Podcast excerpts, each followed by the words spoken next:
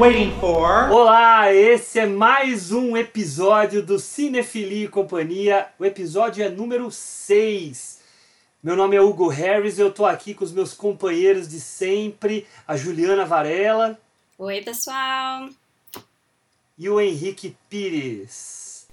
Fala, turminha, tudo bem? Pessoal, hoje nós vamos ter um episódio diferente. O episódio de hoje é um episódio concentrado na festa do Oscar. A gente queria, na realidade, falar a respeito do Oscar desse ano, falando dos filmes, dos indicados, nossas previsões.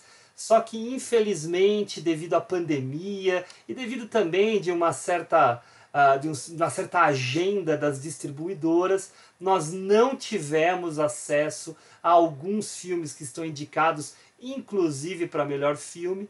Então nós optamos em não fazer o episódio dessa forma porque a gente não teria assistido parte desses indicados. É uma pena. Vimos alguns que já estão disponíveis no streaming, que até alguns até foram para o cinema, mas a maior parte a gente não conseguiu assistir. À medida que esses filmes forem lançados, pretendemos falar de alguns deles, mas vai demorar aí para a gente saber quais que serão os próximos a surgir para nós.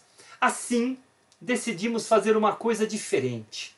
A gente resolveu pegar ah, as nossas lembranças a respeito de, eh, dos filmes que a gente assistiu, dos filmes que a gente gosta, e procurar na história do Oscar quais foram os melhores e os piores filmes vencedores do prêmio de melhor filme. Então, a, a ideia é a gente hoje aqui concentrar as nossas memórias afetivas para falar tanto do pior filme, né? A gente escolheu cada um de nós dois filmes que consideramos os piores vencedores e três que consideramos, né? Cada um de nós escolheu três que considerava como os melhores vencedores do Oscar de melhor filme vai funcionar de uma forma bem uh, uh, dinâmica, gostosa, que, em que cada um vai falar do seu filme. A gente vai fazer rodadas mesmo desses filmes, falando por um certo tempo. A gente marcou mais ou menos uns 5 minutos para falar de cada e a gente vai ficar atento aqui no relógio. Vale também anunciar aqui para os nossos ouvintes que pela primeira vez teremos um episódio bônus essa semana. Esse episódio vai ser um episódio curto, onde nós vamos trazer alguns comentários a respeito do Oscar 2021. Claro que com aquela limitação que nós já comentamos, que não assistimos todas as obras, mas a gente quer dar algum pitaco para vocês, né? Antes da gente começar a fazer a rodada, uh, eu queria escutar um pouquinho do Henrique e da Juliana o que, que eles pensam a respeito do Oscar. Dessa história do Oscar, de como uh, teve relação com o Oscar no decorrer aí de, de sua vida de cinéfilo, né? Só para a gente começar a aquecer e depois a gente já parte para os filmes. Ju, você quer falar um pouquinho sobre isso? Pode ser. É... Eu, justamente quando eu estava pensando nessa lista, eu fiquei pensando uh, não só nos meus filmes favoritos, ou menos favoritos, mas uns filmes que eram mais a cara do Oscar. E aí eu fiquei pensando o que, que é a cara do Oscar, né? Porque eu acho que uns 10, 20 anos atrás a gente sabia exatamente o que, que era um filme de Oscar.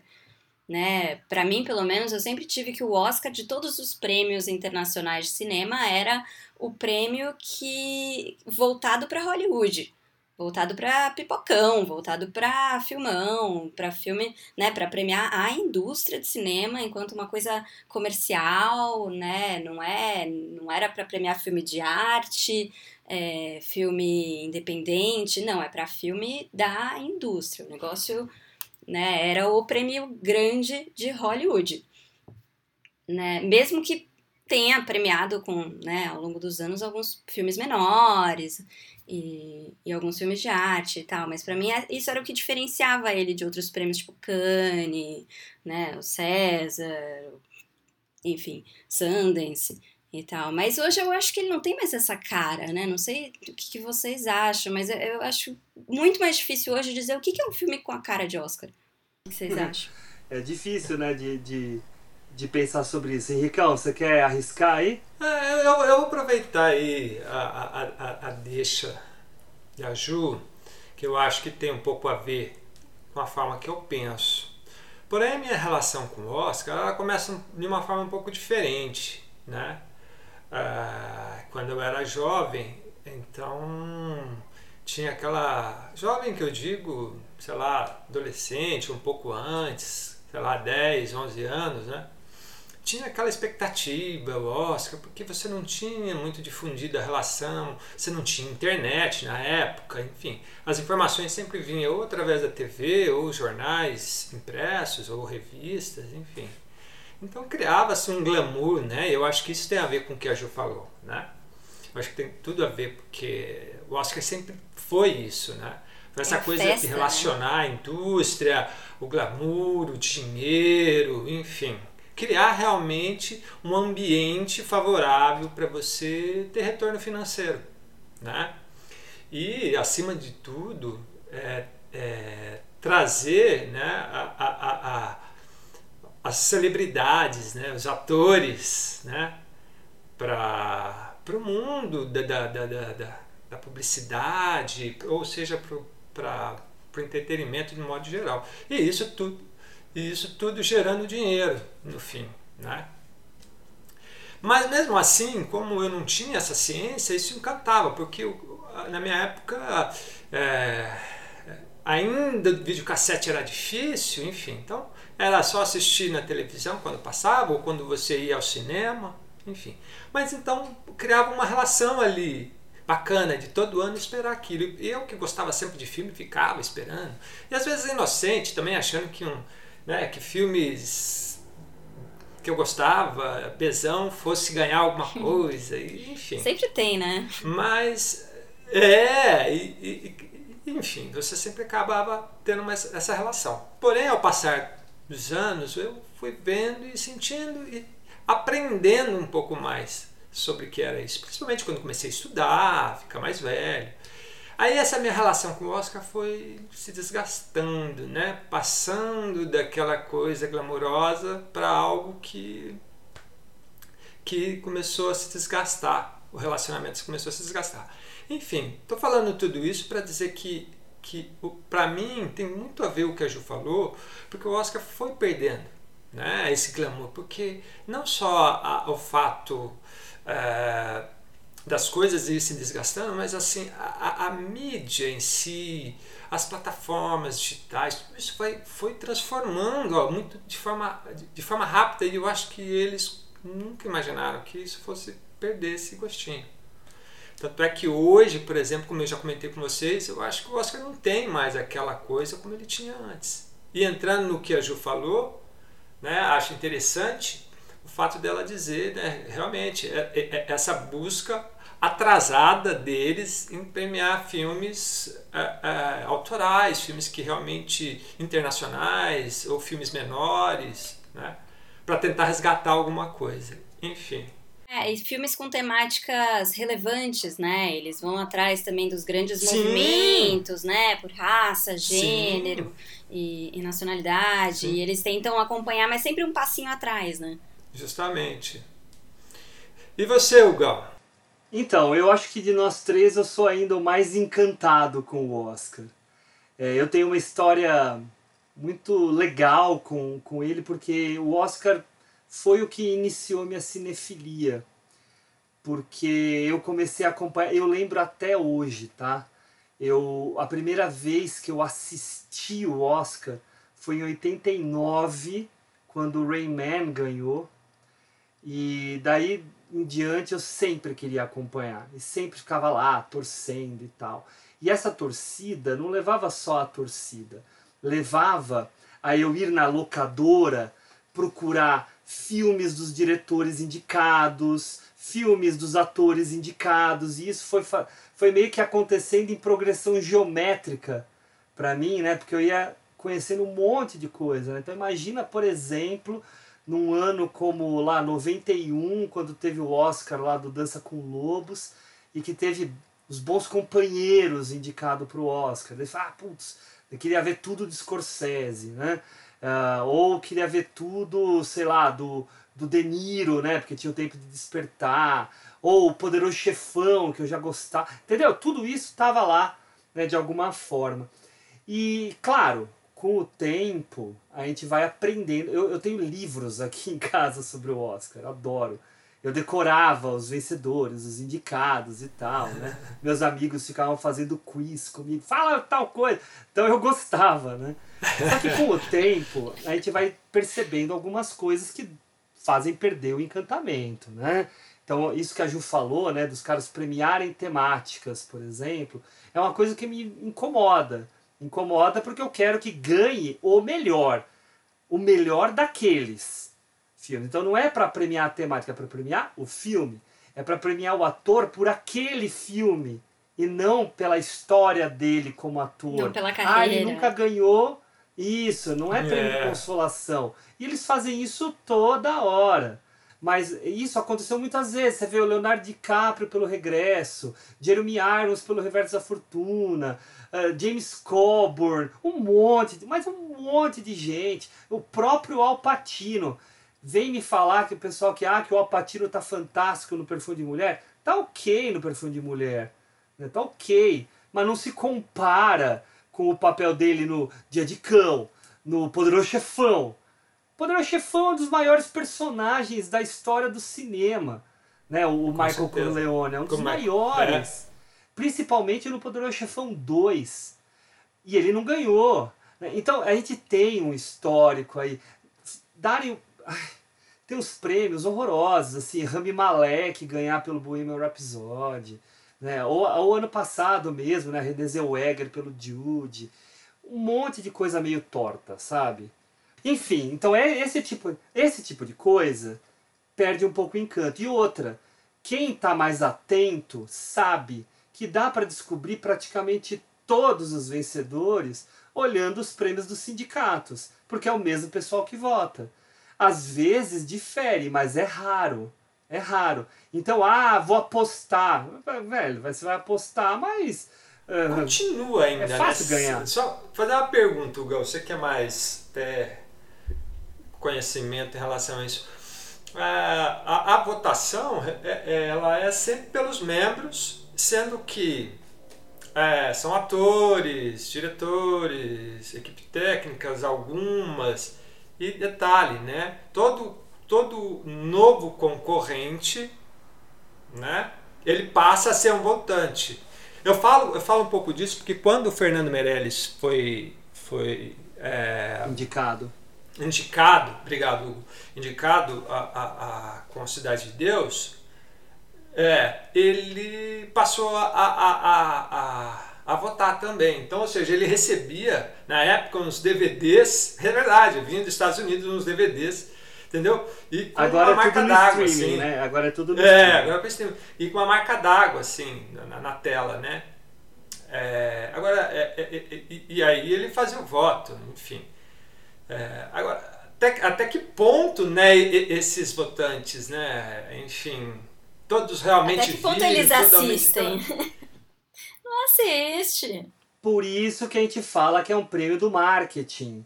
Sim, porque o filme que você mais ouviu falar é o que você vai ver. Isso. E, e, isso combina um pouco com essa questão do algoritmo, né, hoje em dia, né? Quanto mais todo mundo vê um, algo que está na internet, mais ele fica no topo e não consegue. Mais né? você vai ver. Gente, essa, essa é a mesma idiotice que a gente tem na política. Tem gente que vota num determinado candidato porque na pesquisa diz que ele que ele está na frente. Então ele fala assim, não quero desperdiçar meu voto, quero votar em quem vai ganhar.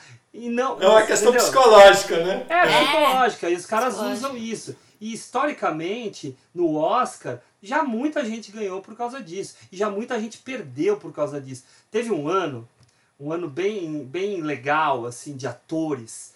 Em que o Jeremy Irons, né, que eu acabei de mencionar, ganhou né, pelo Reverso da Fortuna, que todo mundo diz que ele ganhou porque ele não foi indicado pelos Gêmeos Mortos da Semelhança, né? Mas nesse ano estava indicado, talvez o melhor ator daquele ano fosse o Gerard Depardieu, pelo Cyrano de Bergerac. Que é uma interpretação assim maravilhosa. Só que antes, Verdade. antes da premiação, no período de votação, ele desdenhou do prêmio. Ele falou: ah, se ganhar, ganhou, isso não me interessa, e não sei o quê. Perdeu. Ninguém quis votar no cara, entendeu? Então esse tipo de coisa também acontece. Pode mudar em cima da hora. Muda, muda. A gente tem historicamente um monte de casos assim. Pessoa que ganhou o prêmio porque teve estava é, voltando na carreira depois de um histórico de ou doença ou de uso de drogas, né? Aconteceu com, eu acho que com a Elizabeth Taylor isso, né? Então essas coisas é, meio que tiram né, o poder do Oscar, mas ao mesmo tempo é um prêmio oficial da academia da maior indústria cinematográfica, não por número, né, mas a mais conhecida indústria cinematográfica do mundo. Então todo mundo é mais influente, todo mundo fica de olho nisso.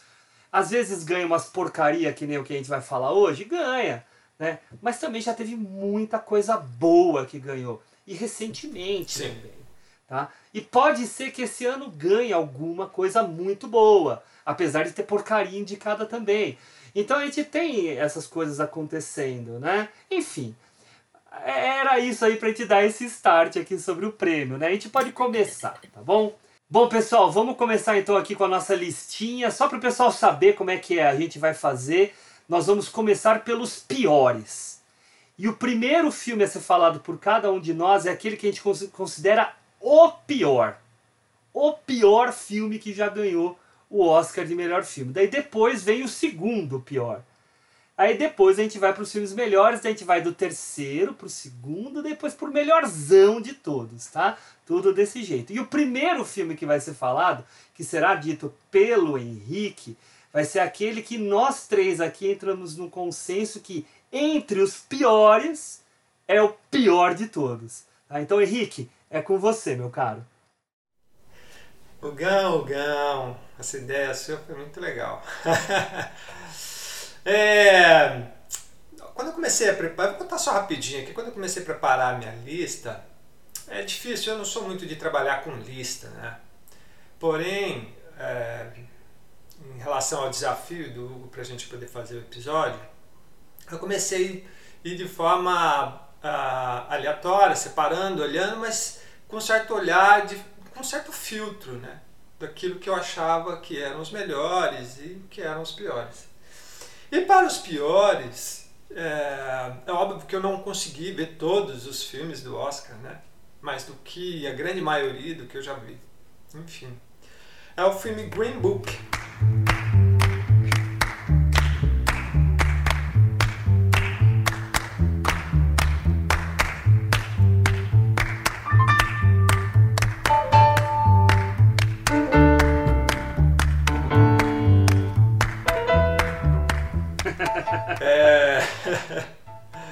É um filme que eu criei uma certa expectativa sobre ele, né? Quando eu vi o trailer, não porque eu achasse que fosse, ah, o trailer tá lindo e tal, mas eu achei a história interessante, achei, acho dois atores bons, né?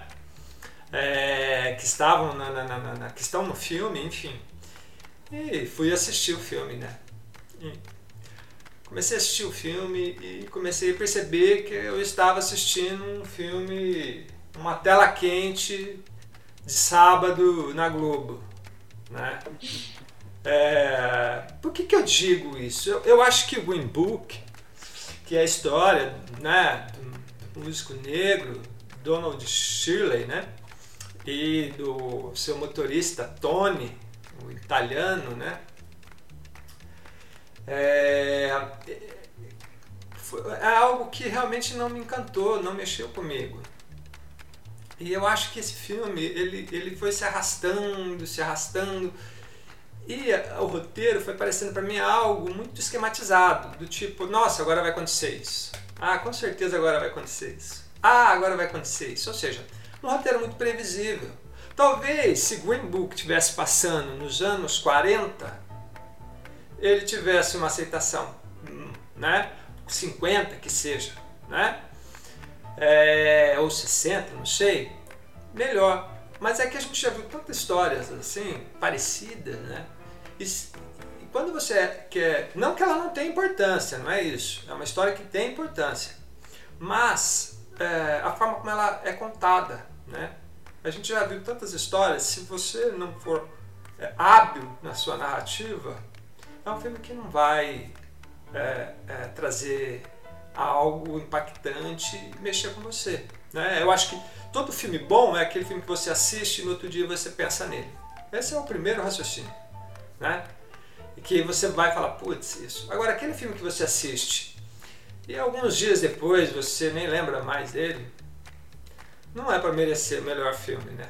Eu acrescentaria só mais uma coisa, que é o fato de que o que faz o Green Book ser pior é o fato de que ele estava concorrendo com o Infiltrado na Clã, que é um filmaço que também tem uma temática semelhante, muito mais relevante, muito mais surpreendente.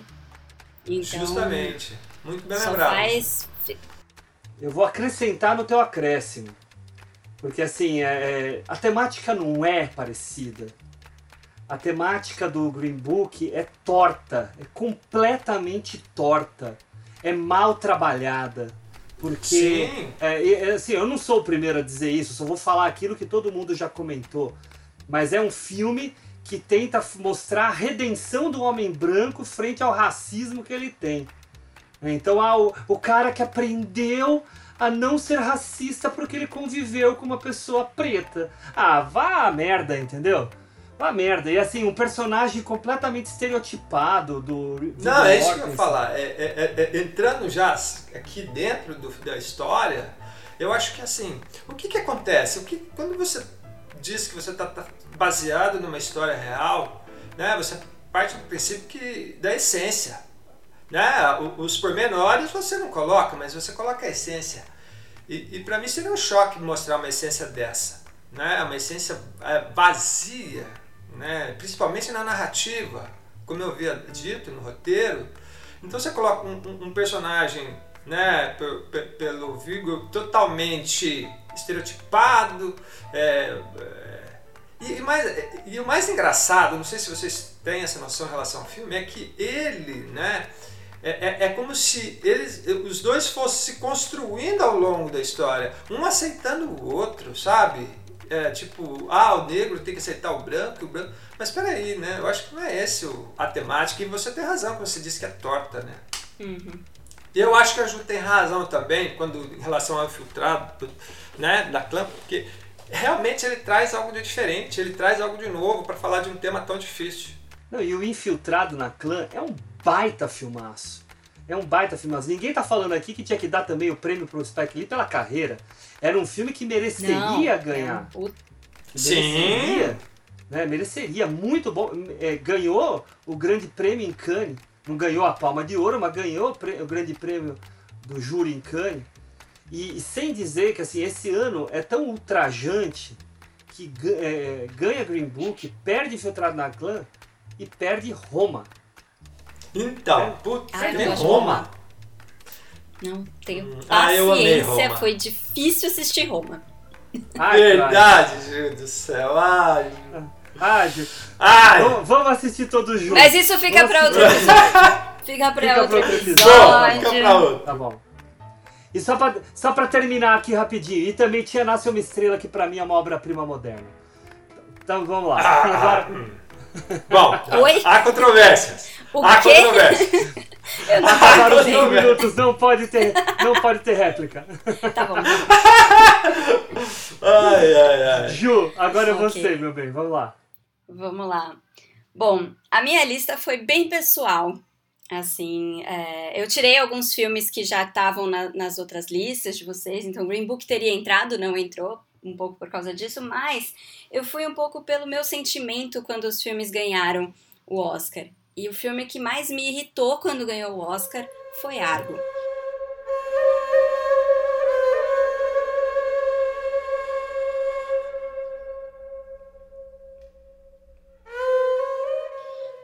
Argo de 2012, ganhou o Oscar de 2013. Eu sei que muita gente gosta dele. Mas eu não consigo. Eu, eu, eu vi ele de novo essa semana, pensando, não, vai ver, foi só uma birra, porque eu detesto Ben Affleck. Mas não, não foi só uma birra. Eu fui assistindo o filme e anotando coisas que eu odiava nele, assim, a cada cena. Assim, é, acontece. É, assim, pega birra, pega birra de verdade, né? Mas enfim, é... eu fui dar uma, uma pesquisada e eu fui ver que eu tenho, meu, eu tenho meus motivos. O roteiro desse filme, ele é do Chris Terrio, que escreveu nada menos que Batman vs Superman, Liga da Justiça e o último Star Wars, que é aquela bela porcaria. Ou seja, não merda. é possível que esse Nossa. filme seja bom, né? Não é possível. E o que acho que o que mais me, me, me deixa irritada no Argo é que é uma história tão legal, tinha tanto potencial, sabe? Você fala, gente, que premissa incrível! É, é, sabe, é um grupo de agentes que resolve fingir que tá fazendo um filme pra poder se infiltrar num outro país e resgatar uma galera. Gente, que história legal! Eu esperava, no mínimo, um filme divertido. Um filme que fosse, ah, sabe, pegar essa essência de Hollywood, essa coisa de, né, eles estão fazendo um filme de ficção científica super trash, cópia de Star Wars, sabe? Eu esperava eles pegarem alguma coisa desse, desse espírito, sabe? Dar umas risadas e, e uma coisa bem trash, assim. Mas não, o filme se leva a sério, é, é, é um draminha de escritório, sabe? Metade do filme são É. os bigodudos decidindo se eles, eh, se eles vão acreditar naquele, naquele plano maluco e a outra metade são os outros bigodudos no, no Irã. Irã? Acho que é Irã. Decidindo se eles vão acreditar no cara que tá resgatando eles. Quer dizer, toda a graça se perde. Tipo, eu queria ver o filme que eles estão fingindo que estão fazendo, sabe? Então é, é isso. É um filme que tinha tanto potencial e é tão. Meh, tão meia boca. E Ben Affleck, né, gente? Ben Affleck, escola Ben Affleck de atuação. Mas eu devo dizer uma coisa pra vocês. Eu gosto desse filme. Eu, Eu não acho uma obra-prima. Mas E assim, na o lista, na lista dos 90, ele estaria lá entre os, entre os 60, entendeu? Ele não tá entre os melhores. Mas você acha que Eu não é vi os 90. é- é- é- ele teria, ele teria, Hugo, é, você acha que é, é que assim, eu vou falar um pouquinho, quando eu assisti, eu não revi, né, mas enfim, mas eu lembro bem, assim, enfim, eu acho que a Ju tem razão, a história é muito legal, a premissa é muito bacana, porém, a narrativa é boba, passa a ser, é, pra mim, sabe, assim, ficou bem um negócio perdido. Agora, é a óbvio, montagem desse filme. então, isso que eu ia falar. A- a- a- a- a- porém, ele tem coisas interessantes, sim. Não é um filme que você vai botar totalmente na lata do lixo. Mas não é um filme para você falar, não, vai ganhar Oscar. E eu não me lembro com quem que correu, correu na época. Eu, eu, eu, eu abri aqui, Você Ju, você lembra? abriu aí também? Não? Então, o, o meu filme pra ganhar naquele ano era. Talvez vocês não gostem também, mas era Os Miseráveis. Eu Ah, achava eu Os adoro os Miseráveis. Miseráveis. Eu adoro. Não sei se ia ganhar, porque um monte de gente odeia musical, mas eu adoro os Miseráveis. Eu adoro musical, mas eu não gostei muito dos Miseráveis. É, não ganharia. Mas talvez a- a- as Aventuras de Pi também era um filme. Ah, As Aventuras de Pi eu gostei né? bastante. Acho- Isso, Eu tava é. crente que ia ganhar ele. Eu também, eu todo mundo, muita ganhar. gente achou, né? Mas não. É, porque não tinham nem indicado, né? Não tinham nem indicado o Ben Affleck pra melhor diretor, né? Então dificilmente ganhou. É, então, ele ganhou filme, roteiro e montagem. Roteiro, É, gente, é com pouco, esse cara. é pouco, né? não, não. Que ano que foi? O Oscar Foi de 2013 o Oscar. É o, é o ano Então. que tem um filme que é bem legal, assim, tecnicamente principalmente, que é aquele A Hora Mais Escura. Da Não Catherine vi até agora, gente, que É. Que é um baita É muito bom. assim, baita filmão, mu- é com uma bom, é baita atriz, né? Mas Hum. ela tinha ganhado fazia pouco tempo, não tinha? Tinha, pelo Guerra ao Terror. é, tinha. então, talvez eles não quisessem premiar ela de novo, porque é Não, né? talvez não, mas. Não, mas eu acho que Os Miseráveis, o Lincoln, As Sim. Aventuras de Pi Mais eram filme, filmes mais né? graúdos, né? Exato. Justamente. Eram Justamente. Então vamos, vamos para o meu. Hugo. O Esse é meu, outro, assim, quase quem me unanimidade. conhece, é, quem me conhece sabe que eu passei raiva quando esse filme venceu o Oscar de melhor filme. Passei raiva. Eu ficava nas minhas aulas falando assim: "Ah, sexta-feira 13 é ruim, mas não é tão ruim quanto A Forma da Água".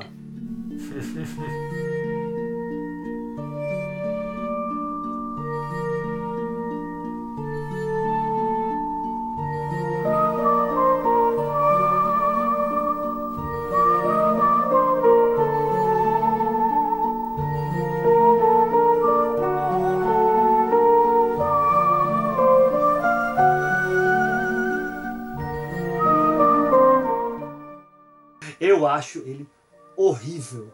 Assim, ele tem qualidades. Todos os filmes têm alguma Sim, qualidade. qualidade, Tá? É que nem é. o, que, que, o Menos o Relatos do Mundo. Menos o Relatos do Não, Mundo. esse não. Mas, cara, é que a gente já viu tanta coisa, né, gente? E é duro, né? Tem filme que você fala, não, não dá pra engolir isso, não dá. Você, você já sabe, é como a Ju falou lá no Relatos do Mundo mesmo, você já sabe o que vai acontecer do começo Já ao fim do filme, no primeiro minuto. Mas o próprio, o próprio Forma da Água, pra mim, é extremamente previsível. Porque apesar de ter lá o monstro, é um conto de fadas que vai- a gente já sabe como vai terminar, ainda mais se a gente conhece a obra do Del Toro. Porque é muito parecida a estrutura com a estrutura do Labirinto do Fauno.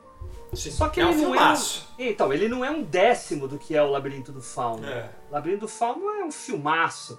A Forma da Água é um filme que usa clichê atrás de clichê.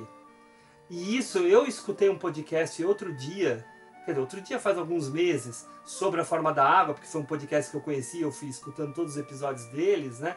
Eles falando que o clichê foi bem usado e quando bem usado se torna um grande filme. Gente, é clichê. É clichê, é previsível. Ele pega temas que, ge- que são temas da agenda, e daí entra aquilo que a Ju estava falando, de premiar o tema e não premiar o filme. E ele pega esse tipo de, de situação e transforma numa solução boba. Ah, eu quero falar das pessoas que não têm voz na sociedade. Então a minha personagem principal vai ser muda.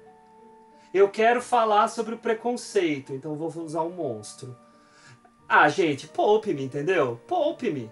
Não é. é, é Já muita- passou é muita dessa fase. solução bo- É muita solução bobinha, tá? Mas eu vou deixar um espaço pro Henrique falar bem do filme, porque eu sei que ele tem coisas bonitas pra falar sobre o filme, porque ele já falou pra mim e, e eu, e eu gostei. Quando eu assisti o filme, eu gostei do filme. É óbvio que esse filme é, é- não vai ser um filme que vai estar na minha lista dos melhores filmes que eu assisti. Mas ali, eu, eu não lembro, com que- na época tava concorrendo com quem?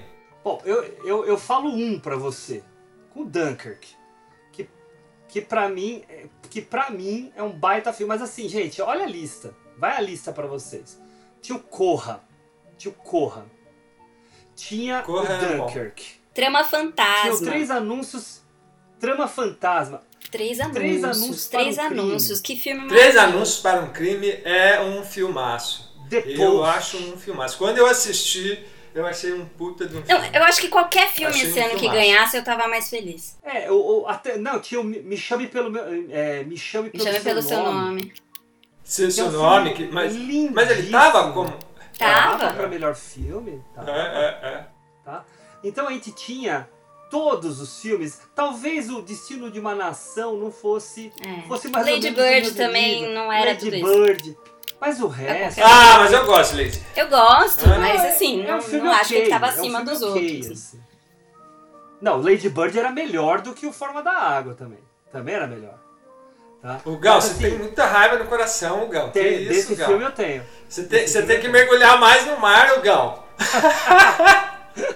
Meu, dá uns mergulhos aí, bicho. Visualmente, Não, vamos, vamos defender. Visualmente Visualmente, é o lindo. filme é lindo, é um espetáculo. Não, a Sim, fotografia. a- do os cenários eu, são eu, Eu vou maravilhosos. falar, o Gal, o Gal falou a pra falar. cena, eu a vou cena da transa deles, que alaga o banheiro inteiro, né, É. que fica aí saindo água por baixo da porta e tal. É O começo é muito legal, né? É o começo do filme é muito legal, que começa no Sim, quarto. aquele apartamento dela é né, enfim, legal. tá todo alagado. É, as Um coisas bom assim. filme não se faz de bons momentos. Um bom filme Hum. se faz de uma narrativa completa, Sim. envolvente, tudo. Sim. né? Mas, assim, eu tava falando pra Ju antes da gente começar a gravar, Rick, a música do filme é uma beleza, é, é assim, uma das músicas mais lindas. Ela vai estar tocando aqui no fundo, tá, gente? Então, prestem atenção. Mas a, a, a música é bonita, ganhou o Oscar, né? A fotografia eu acho que ganhou também. E. e é, não lembro se foi ela ou se foi Fotografia tem que Duncan. ganhar. Eu acho que não, eu, eu acho que foi Dunk, não foi? É, deixa eu, deixa eu verificar aqui. Mas o, o- tem coisas muito boas, né? Então, é, é, um filme que tem algumas qualidades, mas ele no conjunto dele. Ah, não, foi Blade Runner que ganhou. Vixe. Arrebentando uh, também, né? Cá nossa, entre nós, né? Maravilhoso. É, não, a, con a, concorrência era boa aquele ano, hein? A concorrência era boa. Uhum. Tava, tava. É, foi um ano muito bom. Então, fechamos a primeira rodada, tá? Vamos passar aqui para a segunda rodada. Uh! Henrique, fala o seu aí. Então, Gão, é, para mim, dessa lista, é, seria que estaria no mesmo de Green Book, mas como a gente está aqui pontuando, eu acho que Shakespeare apaixonado.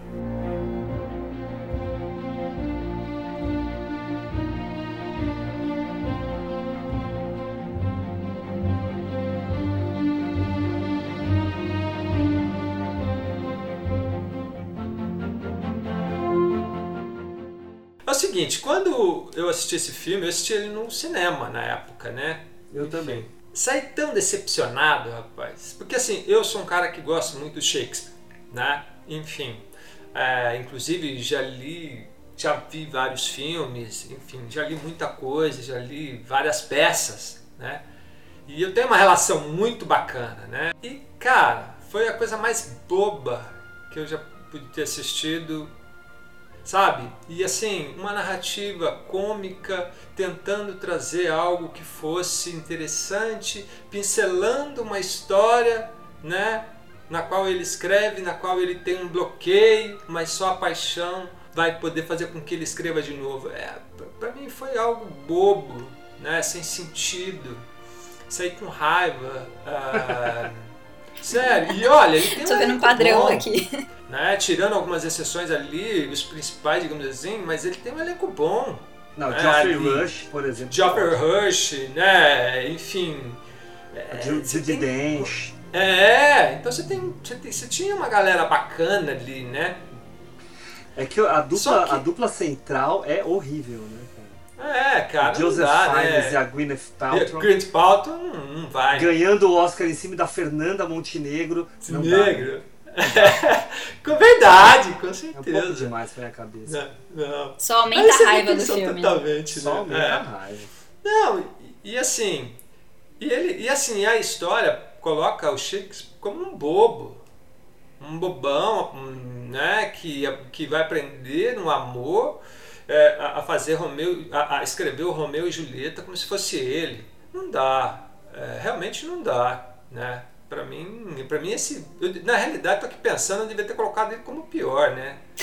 Eu acho que Green Book ainda acaba sendo um pouco melhor. Eu tô até mudando de ideia, viu? Posso aproveitar teu gancho, Henrique? Deve. Uh, já que você tinha colocado ele na tua lista, eu falei assim, ah, vou rever, faz muitos anos que eu não vejo. Eu, eu, acho que a única vez que eu vi foi no cinema, e eu devo dizer que na época que eu vi no cinema, eu gostei, tá? Eu gostei. Porém, fui ver agora de novo. E eu, tinha, eu tenho até o roteiro dele aqui em casa. Eu até falo depois sobre o roteiro. Mas eu revi, eu fiquei assustadíssimo vendo o filme. Falei assim, gente, quem era o Hugo que gostou desse filme? Esse filme é uma merda. Ele é uma merda. Ele é, pra mim, pra mim, se você não tivesse colocado na lista, pra mim ele é o pior filme de todos. Ele é o pior de todos. Uma história, um romance sem vergonha. Sem vergonha. Safado. É. Porque, cara, cara é coloca. É ruim, é ruim demais. Não, e ele trabalha, né, com aquela história hipotética que Marlowe poderia ser o cara que ele roubava as histórias dele. E eles deixam isso meio como se fosse para fazer uma sátira. Mas, cara, pelo amor de Deus, cara. Não, a, a, quando o filme saiu, eu lembro que o, o roteirista é o, um dos, né? É o Mark Norman e o Tom Stopper. Tom Stopper é um cara já conhecido do teatro e ele fez um filme chamado Rosencrantz e Guildenstern estão mortos. Você viu esse filme, Henrique? Não, esse eu não vi, não vi. Que é, o Rosencrantz e Guildenstern são dois personagens, dois atores, né, que são meio que conhecidos do Hamlet, que são é, personagens super secundários da trama. O que, que ele faz? Ele muda o foco da história para a história do Rosencrantz e Guildenstern e a história do Hamlet fica como secundária. E o filme é muito legal. O filme é muito legal. Aí, 10 anos depois. Não, 10 anos, acho que é menos. Alguns anos depois, chamam ele para fazer isso. E a ideia era o quê? Pegar referências de várias peças do Shakespeare e fazer meio que a colcha de retalhos dentro do Shakespeare então, Sim, você, É, e você vê isso, né? É, isso, isso me vê. encantou na época, mas nublou o fato do filme ser ruim pra cacete. É Mas não dá. ruim, cara. Não dá. E Sabe o que acontece? Eu pensando aqui, eu revendo ele, que eu revi, é justamente isso. É, é, é, Até é a fotografia banalizar, novela. banalizar, é, é você banalizar as obras do cara. Vamos lembrar que Shakespeare, cara, é um cara que, que, que criou palavras na língua inglesa. Ou seja, muitas das palavras inglesas que hoje estão, que se falam foi criada pelo cara. Então imagina né, a- a- a- essa cabeça pensante. Vou dar um adendo rapidinho, eu gosto tanto, cara, que quando eu fui, eu fui para Inglaterra, eu quis para ir, ir para Stratford, upon Avon. Por quê? É, eu queria ver, ir lá e estar naquele, na- naquela cidade onde o cara né, nasceu e morreu, enfim. Mas aí você assiste aquilo ali, você fala, mano. E, e- e assim, todas as peças, na maioria dramáticas, né? No qual eles ele coloca de uma forma engraçadinha, bobinha, sessão da tarde. Muito, Ricão, muito. Não dá. Ju, você quer falar alguma coisa sobre o filme? Você assistiu esse filme? Eu não vi Shakespeare apaixonado, então. Então, deixa, não deixa só, eu, Não eu só, perdeu tempo. eu só quero fazer um comentário a mais. Um comentário que eu acho que é muito importante, né? Harvey Weinstein, que é um cara aí que é um pária, um pária de Hollywood, né? Um monstro. Ah, tem um papel muito importante nessa premiação porque é- ele é o cara que faz a campanha do Shakespeare apaixonado detonando, na verdade ele fazia a campanha até contra o grande favorito que era o Resgate do Soldado Ryan, Ai, que nossa, é um filmaço. baita Puta filmaço. pariu. Não tem nem o que falar. E não dá, não tem, não tem o que dizer, né? Não dá nem pra comparar um filme com o outro. Não dá pra comparar. Não dá, é impossível. Mas ele mostra o poder do marketing para fazer isso. Tanto que um filme que quase entrou na nossa lista aqui, O Discurso do Rei, passou exatamente pelo mesmo processo. Que também era da Miramax. Né? Assim É, então, verdade. É, isso né? é verdade, da Miramax. Então é. tem, tem isso também, né? É, ele, ele meio que ensinou os produtores como ganhar o Oscar, né? Campanha, campanha, campanha, Variety, né? Bota a coisa na Variety. Então, é, enfim. Faz- E detalhe, né? Ah, tem Ben Affleck no filme, né? Isso, isso, tem o Ben Affleck fazendo Mercúrio. Eu ia falar, É, achei que ia ser muita birra, né? Sei lá, não vi o Não, mas ele tá. ele tá. Bom, já Pois bem. falamos muito desse filme ruim. Ju, qual é. É. o teu ruim que a gente vai brigar agora? Vamos lá. O meu, meu segundo ruim, vamos lá. É, na verdade, meu segundo ruim, ele não é um filme ruim. Ele só é um filme que não devia ter ganhado, como muitos filmes do Oscar. E um filme que me deixou meio irritadinha, acho que pelo momento também. Que é o Spotlight.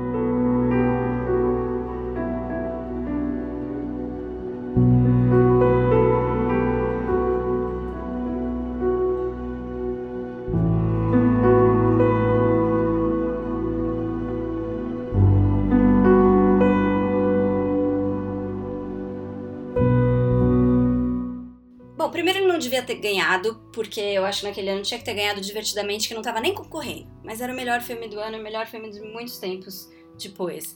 Mas não era um ano muito forte, assim, dos concorrentes, concorrentes mesmo. Mas tinha Mad Max ali, que era a minha torcida. Tinha basicamente isso. Tinha Grande Aposta também, que era Não, diferente. não Ponte dos. Espiões eu acho um grande filme, gente. Acho um grande É, eu Pra acho- ganhar, você acha? É, Não, pra ganhar não. Pra ganhar era Mad Não. Max. É meio Pra bobinho ganhar era também. Mad Max. É, Mad Max, mais A filme. grande aposta. ah, mas a grande aposta era o do. É, é o do. É o Big do- Short. Isso, isso. É, Isso, que é a quebra da, da, da, De da- 2008, dos bancos. Sim, Ah, é, eu então, gosto, pela a relevância eu aposta acho que seria gosto. legal que ele tem ter uma ganhado. montagem muito boa. É, A é montagem é diferente. muito boa mesmo. A montagem da grande aposta eu acho A fantástica. montagem é muito boa. E eu tava vendo o Spotlight, o diretor ele fez dois filminhos bem legais, assim, bem bonitinhos, que são O Agente da Estação com o Peter Dinklage, é bem bacaninha, e O Visitante, que é um... Ah, que é um baita filme legal. É, é, é o cara que é músico e Com tal, é Richard muito legal. Então, Jenkins. são os filmes O Richard bem Jenkins, que é um dos dele. atores da Forma da Água. E aí tava vendo o roteirista, que é o Josh Singer, e ele também fez o The Post, que eu acho muito melhor, e O Quinto Poder. Quer dizer, ele gosta de jornalismo, né? Ele curte o negócio. Mas deles, Spotlight eu acho mais fraquinho e o mais irreal. Eu, eu olhava aquele filme e falava, gente, ninguém nunca vai ter tanto tempo para fazer uma única matéria, tanto recurso e tanta gente sem fazer mais nada da vida, meses fazendo uma única reportagem. Não é possível. Mas eles têm. Eles têm. É, eu sei, é, mas é, dá tem, raiva. tem até o livro. Tem até o livro falando da, desse processo dessa reportagem, né? Que foi a base até pro filme. Mas assim, é um filme, eu concordo com você, Ju, não era o filme pra ter ganho. O filme pra ter ganho era Não o Mad era. Max. Não Mad era Max, nem pra, é que- pro, pro, pro Inharito ter ganhado diretor. Quem tinha que ter ganhado diretor era o George Miller, pelo Mad Max também. Next. Era pra ter tido Charlize Theron como melhor atriz, nem concorrer, ela, Ela não concorreu. concorreu? Nossa, é certo? verdade. Não concorreu, o que é um absurdo. E É ela um tava absurdo. ótima, né? É cara? que nem não ter Lupita pelo Us. Né? É a mesma coisa. Então a, a- o Oscar faz dessas besteiras, É. né? Ele tem um preconceito de gênero, né? De, de filme mais popular, filme de ficção científica. Como é que você vai ver? Quantas comédias, quantas ficções científicas ganharam o Oscar? Até mesmo Faroeste, É, quantos é faroestes? Pouquíssimos. É, geralmente é drama. Geralmente é drama. Mas tudo bem. Geralmente é drama. Mas assim. É, Ou às é- vezes é musical. qualquer coisa que fale de Hollywood, eles premiam. Mas levando isso em Pois é. consideração, né, de que sim, ele não era o filme para ganhar melhor Não filme. Talvez era. o melhor roteiro pra mim tava de bom tamanho pra esse filme. Tava Mas de bom eu, tamanho, tava de bom tamanho. Mas eu não gosto muito do roteiro dele. É. Mas também não gosto. acho- Ah, Eu, eu tenho, eu fiquei. Não, mas não tô falando que é um filme ruim. Não tô falando que é Não, um filme ruim. Mas assim, pra Mas mim eu- ele não foi nada eu- surpreendente. As pessoas saíam falando, nossa, que história incrível. Eu falei, gente, sério que vocês nunca nem suspeitaram? Pra mim não trouxe nada de novo que ninguém soubesse, assim. Tipo, falou É. o óbvio, É. só o processo de como mostrar o óbvio. Mas tudo bem, é uma reportagem importante. Mas até aí Não, sim, a pessoas, gente não tá né? discutindo a reportagem, em si, mas a narrativa. Não, a reportagem filme, super, mas a narrativa assim, não É. traz nada muito surpreendente, assim, É, sei lá, Justamente, ok. é o que eu acho. Sabe quem tava indicado junto com o Spotlight para melhor roteiro original?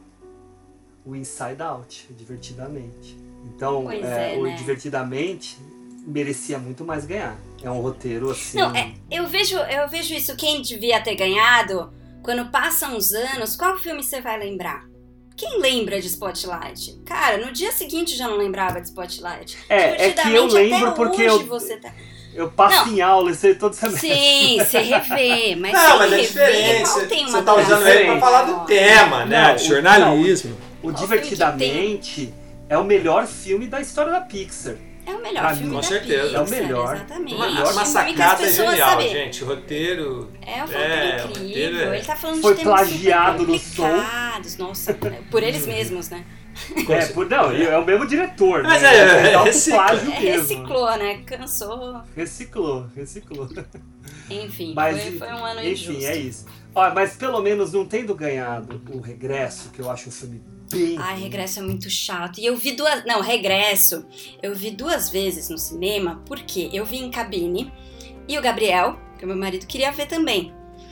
E aí teve uma, uma- um outro evento que chamaram, falando de graça. Eu falei, tá bom, vou ver. Eu dormi dois terços do filme no cinema. E eu acordava e ainda tava na mesma parte, nada tinha acontecido. Não- É. Sabe qual é a única coisa boa do, do Regresso pra mim, além da fotografia, que a gente não vai nem Que discutir? é a Fotografia. fotografia. É, é, é- é o Tom Hardy. Eu acho que o Tom Hardy tá. Ai, Ele tá bem pra caramba, né, cara? Nossa, ele é um baita ator, cara. Ele Esse cara, esse cara precisa ser mais explorado. Porque ele meio que tá Sim. Dando uma desaparecida, mas ele Pois é um é, ele cara com muito auge, né? potencial. Tava no auge. É, mas eu acho que começou um pouco ir pra um lado um pouco ação, cinemão, digamos É. assim. Eu acho que ele sacou que isso ia desgastar o nome dele. É, mas Não eu sei, acho que né? ele no Dunkirk tá tão bem, cara. Ele interpreta É. no filme inteiro só com os olhos, né? Que ele tá sempre com a máscara. Não, sim. Nossa, ele tá muito. E, não, mas ele é bem, cara. No regresso ele tá super bem, cara. Principalmente quando ele tá ali no momento que, ele, que eles que, que, que eles vão lutar ali, que eles vão brigar ali, cara. Puta, ele tá É, bem Ele, pra ele, ele- pra feia. mim ele é muito melhor que o, O regresso, DiCaprio né, filme. falando. O regresso, o regresso. sim. É. Mas vamos lá. Vamos, vamos lá? Beleza? Então, próximo é meu. Outro filme que eu já falei mal dele aqui nos nossos episódios, principalmente quando a gente falou do Thelma Louise. Você é muito rancoroso. Eu sou, eu sou. Eu sou. Mas o meu segundo filme ruim que ganhou o Oscar de melhor filme, que até hoje não me conformo, é O Gladiador.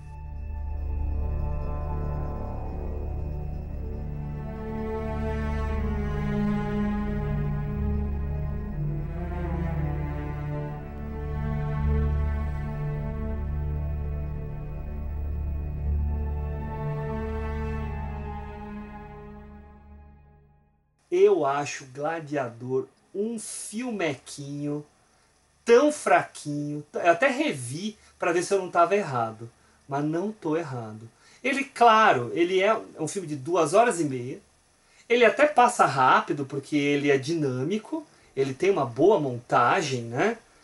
Mas eu não consigo engolir aquela historinha plagiada do Ben-Hur. Não consigo do cara que é bem sucedido, que depois vira escravo, aí pelos próprios esforços ele vai conseguir se reerguer e vai mostrar o seu grande valor e daí, ah, vá, né? E vai morrer no fim. Ah, Vai morrer no meritocracia. fim. né? E- isso, exatamente. E aí é, era todo aqueles cenários, tudo digital, aquela coisa fakeada que o Ridley Scott fez.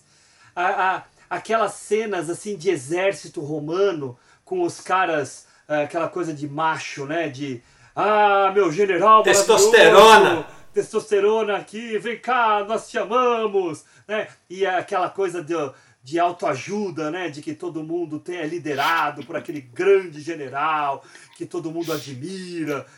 Eu acho aquilo lá de uma pobreza gigantesca. E ainda o que me dói mais é o Russell Crowe ganhar o Oscar de melhor ator. Ai, gente, filme. não é possível, Que né? não tem nada demais. E na época, na época tava concorrendo quem, Lugão? Você que é bom pra lembrar aí. Vai, Lugão. Tava o Javier Bardem pelo Antes do Amanhecer, o Tom Hanks pelo Náufrago, pra mim o melhor de todos que era o Ed Harris pelo Pollock e o Geoffrey Rush pelo Contos Proibidos Marquês de Sade, que também era bom. Ah, ele tá bem pra mim, ele tá bem Tá pra caramba. muito bem. Pra mim o melhor era o Ed Harris pelo Pollock, ele tá o próprio Pollock. Num grande filme, hein, gente? Pra mim um ótimo Uhum. Ed Harris filme. é. Ed Harris, ele, eu acho um puta ator. Nossa. É um baita ator, é. O sobrenome dele já diz tudo, É. né? Verdade, Hugo. Mas pra Ah, mim, é. cara, assim, eu acho que o, o, o Russell Crowe ganhar é um indício de uma coisa de Hollywood. Era um ator em ascensão, que tinha aparecido lá em, em 97 com Los Angeles Cidade Proibida, tinha feito um filme É incrível. um bom filme. É um bom Não, é um ótimo filme. É um ótimo filme que será mencionado hoje aqui, tá? Ah, será. É, deveria ter ou ganhado o Oscar, ou né, poderia ter chegado perto pelo Informante, que eu acho que ele tá. Sim, Ah. Informante, Informante é Tá muito, muito eu bem. achei bacana. E deixou de ganhar o Oscar no ano seguinte pelo Uma Mente Brilhante, que pra mim ele tá mil vezes melhor É o papel do que dele. no Gladiador. É o papel, O papel dele, da vida é o dele. personagem. O o John Nash é o personagem dele, né? Com certeza. Não é um filme brilhante, como o próprio nome diz, né? Uma mente brilhante, mas não é um filme incrível, mas ele tá incrível, tá? Mas assim, é o ano que a gente tem um filme como Traffic. Nossa. O Traffic, que é um baita filme, Baita. que, que ganhou direção, roteiro Nossa. e montagem, que são os três pilares do filme. Ai. E não ganha melhor filme. Não faz o menor sentido. Não- Não faz o menor sentido o filme ganhar esses três prêmios, que são as coisas que constroem o filme de fato, Sim. e não ganhar melhor filme. Isso eu acho, aí- uma, eu acho uma coisa meio. É, é meio surreal sentido, isso, é. né, É, cara? é completamente Não, é uma sem coisa sentido. né? É. Categoria de Cara, melhor filme eu- parece uma coisa muito, sei lá, compensação, né? A gente não pode esquecer, não sei se vocês sabem, né? Mas enfim, fica para os nossos ouvintes também. a- a- o método de votação. O método de votação em todas as categorias é por quantidade. Quem ganha mais votos vence. Mas em melhor filme não é assim. Em melhor filme é escalonado. Você vota em todos os indicados. E você coloca eles em ordem. Tá? Ah. E aí essa ordem, essa ordem é colocada lá nos computadores da Pricewaterhouse e eles fazem lá, ah, o, o, fa- soma todos os votos, soma todos os votos. O que ficou em menor, na- em menor votação é removido. E aí ele- eles tiram o- os votos. A quantidade de votos, você diz, né? Isso, na quantidade, né? Daí eles tiram os votos desse que estava em último e fazem toda a soma de novo. Daí tiram, os, sei lá, o sétimo. E assim vai, até chegar no melhor. O que, que a gente diz? Por que, que Roma não ganhou e ganhou Green Book? Por que, que Infiltrado na Clã Que foi não o ganhou segundo e ganhou melhor Green de Book? todo mundo.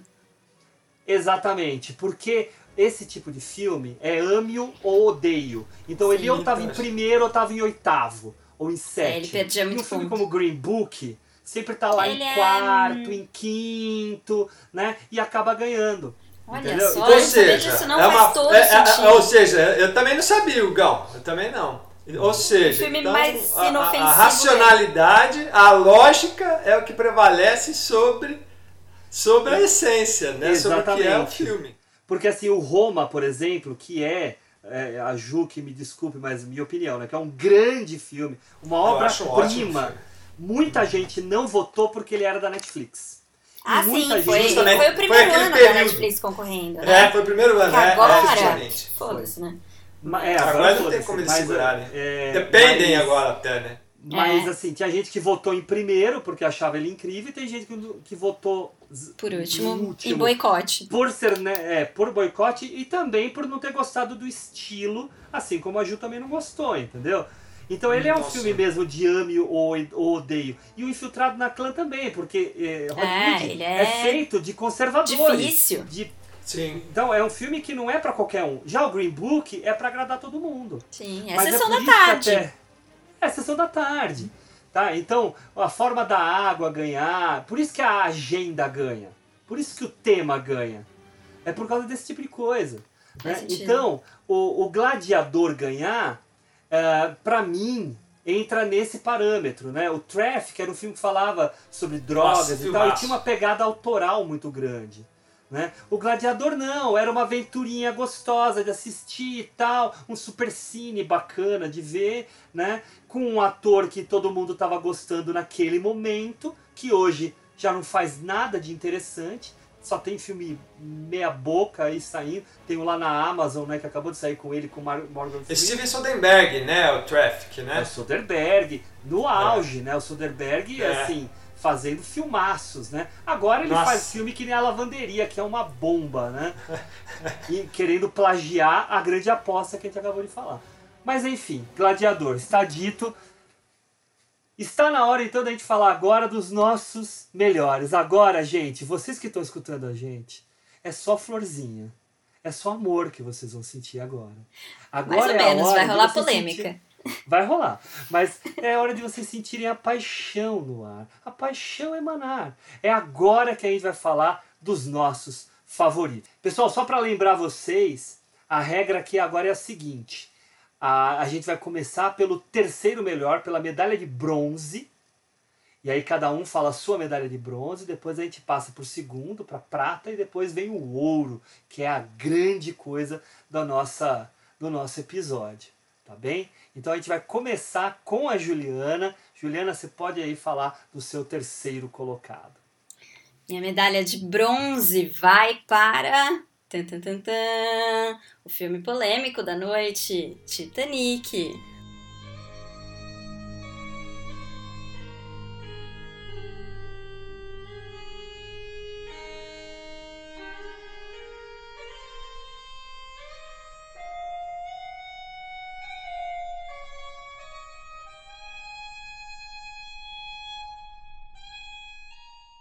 Quê? Eu sei, muita gente odeia, muita gente acha brega, e é, e tudo bem. Porque eu vi Titanic eu tinha idade pra isso, eu tinha tipo 10 anos, né, minha gente? Então, tava na, na idade pra ver um, um Titanic e achar bom. Cria dos anos 90, é um filme muito a cara dos anos 90, e... mas é um filmão. E pra mim ele é a cara do Oscar. Eu, eu peguei hoje três filmes que eu acho que são a cara do Oscar. E Titanic é a cara do Oscar dos anos 90, é um filme grande, bem feito, gostoso de assistir. É, eu revi não faz tão pouco tempo assim, mas faz alguns aninhos. E, e, continuava, tipo, fluindo, sabe? Eu peguei, ah, tá passando na TV, vou ver só um pouquinho, você, de repente você viu, já acabou, você já tá vendo até o final. Então é um filme que, pra mim, flui muito bem. E, não é à toa, ele ganhou 11 Oscars, foi aquele fenômeno. E o Titanic, para mim, ele tem uma coisa que eu só fui ver de novo, eu não lembro qual foi o filme, se foi o Ultimato, o que foi, mas ele era uma febre. Todo mundo que você falava na época foi no cinema ver Titanic três, quatro vezes. Era uma coisa muito louca. As pessoas iam repetir assim, é, é, é, surreal, é muito difícil você ver isso. Tudo bem, hoje tá muito mais caro, mas é, foi um filme que causou isso nas pessoas, delas quererem rever várias vezes e levar todo mundo para ver e tal. Então, para mim, é assim, isso tem um mérito muito grande, assim, não é que todo filme popular é bom, mas ele, ele sei lá, ele ressoou com as pessoas, sabe? É, foi um filme que. Olha, Ju. Representa olha, Hollywood para mim. Quando você falou Titanic, eu fiquei meio chocado para falar a verdade, assim, porque realmente assim eu não acho um grande filme. Eu acho, eu acho ele um filme grande, mas não um grande filme. É, ele tem tecnicamente é, ele, é, é, ele é volumoso, impagável, né? ele é incrível. É, ele não, ele é incrível tecnicamente, a, toda a artimanha cinematográfica para realizar, né, é, é, muito efeito uh, é, live, né? Não tem tanto digital, tem digital, mas tem muita coisa lá que foi feita, tanto que teve gente que morreu nas, nas gravações, né? Com coisa que caiu em cima, não sei o que. Né? Mas isso acontece mesmo, infelizmente, né? Em muitas filmagens. Ah, o que me irrita nesse filme é a historinha de amor. Isso eu não aguento, cara. Eu acho que a historinha da Kate Winslet com Leonardo DiCaprio, eu fico tendo ataques. Eh, todo mundo chora naquele final. Mas os dois estão muito bem. Não, aquele final é mas, horrível, ó, eu, mas eu, o resto... Não, eu vou falar. Eles têm é, carisma. Eu, falar, eu, gosto do filme. Pegando o gancho que a Ju falou, eu fui no cinema, eu assisti ele eu também. três vezes no cinema. Nunca chorei. É? Não, chorar, é, não, eu chorei, eu chorei. Umas, umas duas, três vezes no filme eu chorei, assim, em alguns momentos, pouquinho, não muito. E eu acho que é o seguinte, a Ju tem razão no que ela diz, que é um cinemão. Ou seja, ele é o fruto de um cinema dos anos 50. Tá? Ou seja, aquele, aquele roteiro clássico não é, não tem falhas no roteiro, no sentido uh, uh, uh, de, de, de, vamos dizer assim, mais técnico. Você pode sim falar, olha, isso é clichê, isso é brega, eu não gosto, né? mas ele é impecável nesse sentido, ele é muito bem desenhado. Né? Para aguentar, uma, são duas horas e meia, não lembro? Acho que é isso, né? De filme? Quanto de tempo é de filme? Acho que é, é duas horas e meia, não é? Não, não, são três, não é mais. três horas. É, três horas. Três horas e dez, por aí. Então, você vai, eu, eu fui, eu, eu, eu, eu vou muito bem. E eu acho que os dois estão bem. No, no, Sim, no eles são eles estão carismatiquíssimos, é, né? Eles é, são muito bons. Mas é, é, é, é, eu entendo o que o Hugo está querendo dizer. Eu entendo o que o Hugo está querendo dizer. Né? É, ainda mais quando a gente vê bastante coisa. Mas tem essa relação, né? Eu acho que a Ju teve essa relação quando ela viu, ela mesma falou quando ela era menor, né? A gente já era é, a gente mais já velhinho, velho, né? né? Velho barbado. É, a gente é velho, e essa Sim, parte a gente um primeiro esconde impacto aqui. é diferente. Então, é, é, tem essa ligação. E, é, e, depois que você vê, você, putz, é, você critica algumas Ah, coisas. mas eu você tem revi depois de relação, adulto, né? adulto, ainda acho que funciona. Não, tudo bem, não, Eu sim. ainda acho que é sim, um eu só bom tô filme, tentando dar um gostoso de exemplo. assistir. Não envelheceu mal. Não, mas eu acho que ele mereceu o Oscar. Eu não sei se ele, Eu acho que ele merecia. Eu, Eu acho que no ano ele era o filme para ganhar. Ele Sim, não tinha ninguém para ganhar dele. Tinha dois filmes indicados, que aí entra né, o Los Angeles Cidade Proibida, por exemplo, que eu acho grande filme. filmaço, Né? filmaço. Eu acho esse filmaço e acho Melhor é Impossível, uma comédia maravilhosa Ah, é fantástico. também. Né? É, Mas é. o Titanic não é de era Oscar, um filmão de né? Oscar, né? É, então, o, o, o Melhor Impossível ganhou até as categorias de interpretação, né? E de, e de roteiro. Roteiro Ator, também. roteiro. É, ator, atriz e roteiro, né? Roteiro, é, tá. Mas E eu acho que o, o, o Titanic tem todos os méritos para ganhar. Não, longe de mim dizer que ele tinha que estar nos piores. Não, não é assim, filme favorito da vida, mas eu acho que ele é muito cara de Oscar e, e super merecido. Não, e ele é muito marcante, né? Sim. Ele é muito Ele é referência, né? Muita coisa virou clichê depois dele. É, mas é o que, que acontece, né? É um filme que, que na época, como a gente falou, realmente era um filme que era o, o, o, o boca a boca Foi era muito forte. algo. Né? Foi muito forte, não dá pra negar. Quer falar mais alguma coisa do Titanic, Ju? Próximo. Não? Então agora é minha vez. O meu terceiro colocado é um filmaço. Filmaço. O nome desse filme é O Silêncio dos Inocentes.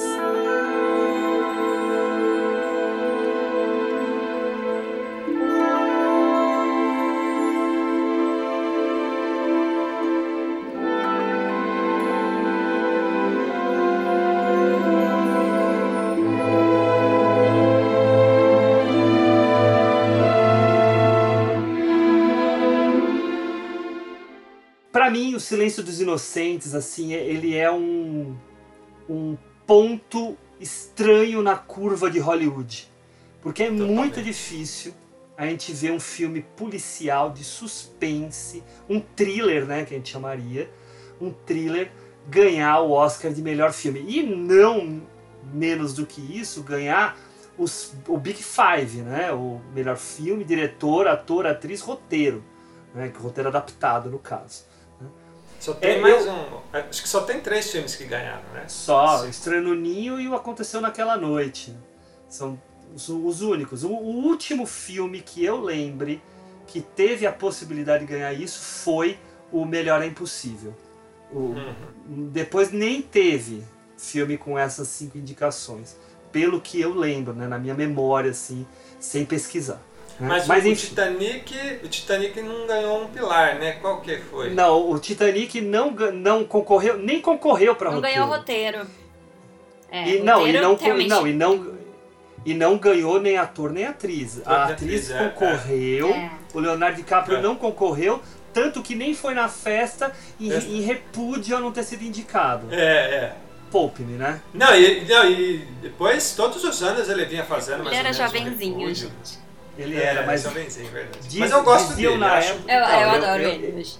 Na eu- época eu, eu não tinha gostava muito dele, não. Atorzaço. É. Mas agora... eu tinha Eu problemas com ele, melhorou depois do Lobo de Wall Street. Mas tudo bem. Não é a hora do Leonardo DiCaprio, agora é a hora do Desculpa, Hannibal desculpa, Lecter. o, O Hannibal Lecter é o melhor de todos. Starling.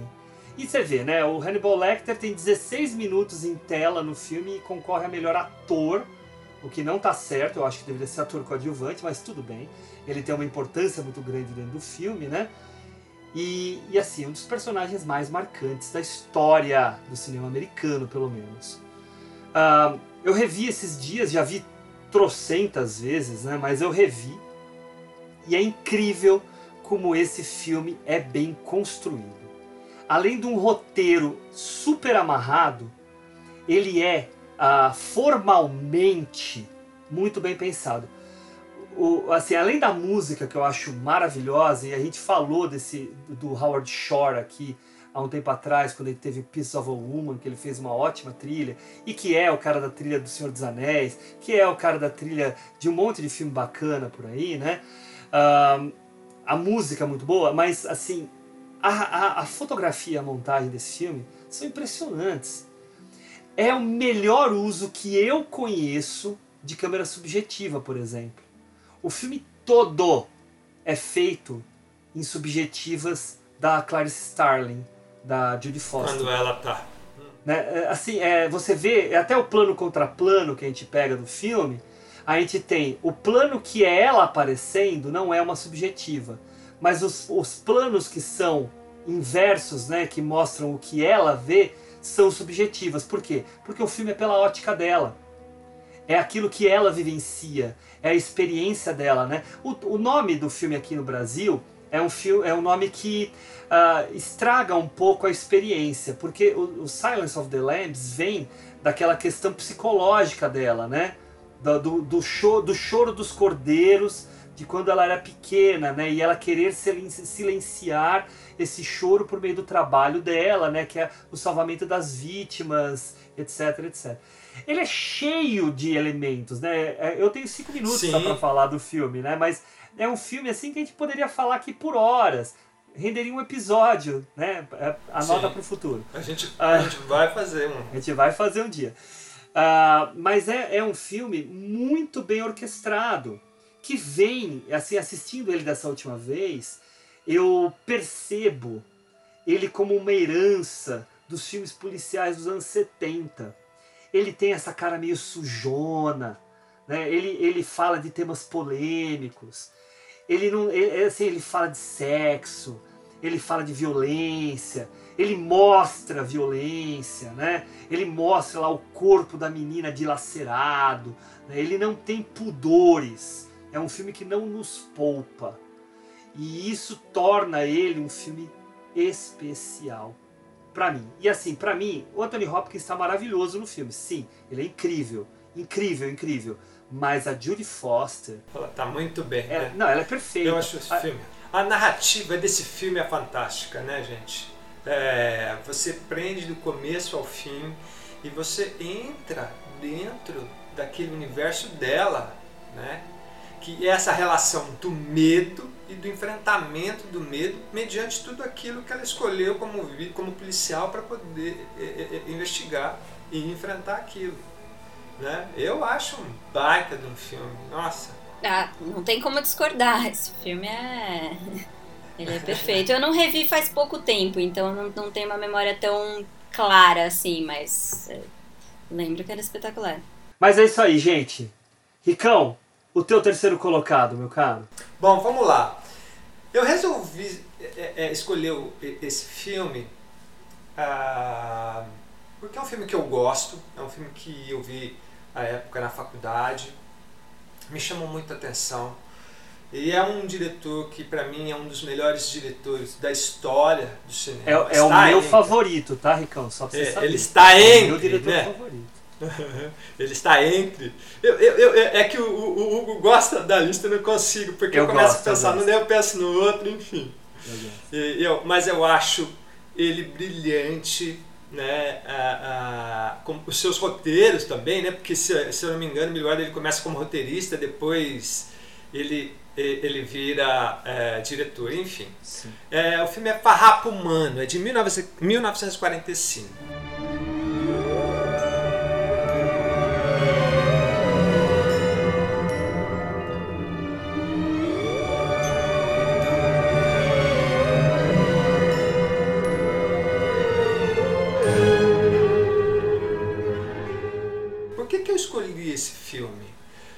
Tem tantos outros filmes né, para falar, enfim.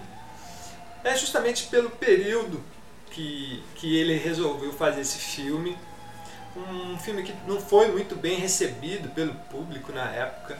E aí eu acho que, que, que foi um pouco né, contra o fluxo do que, era, do que é o Oscar, né? Pra foi, com certeza.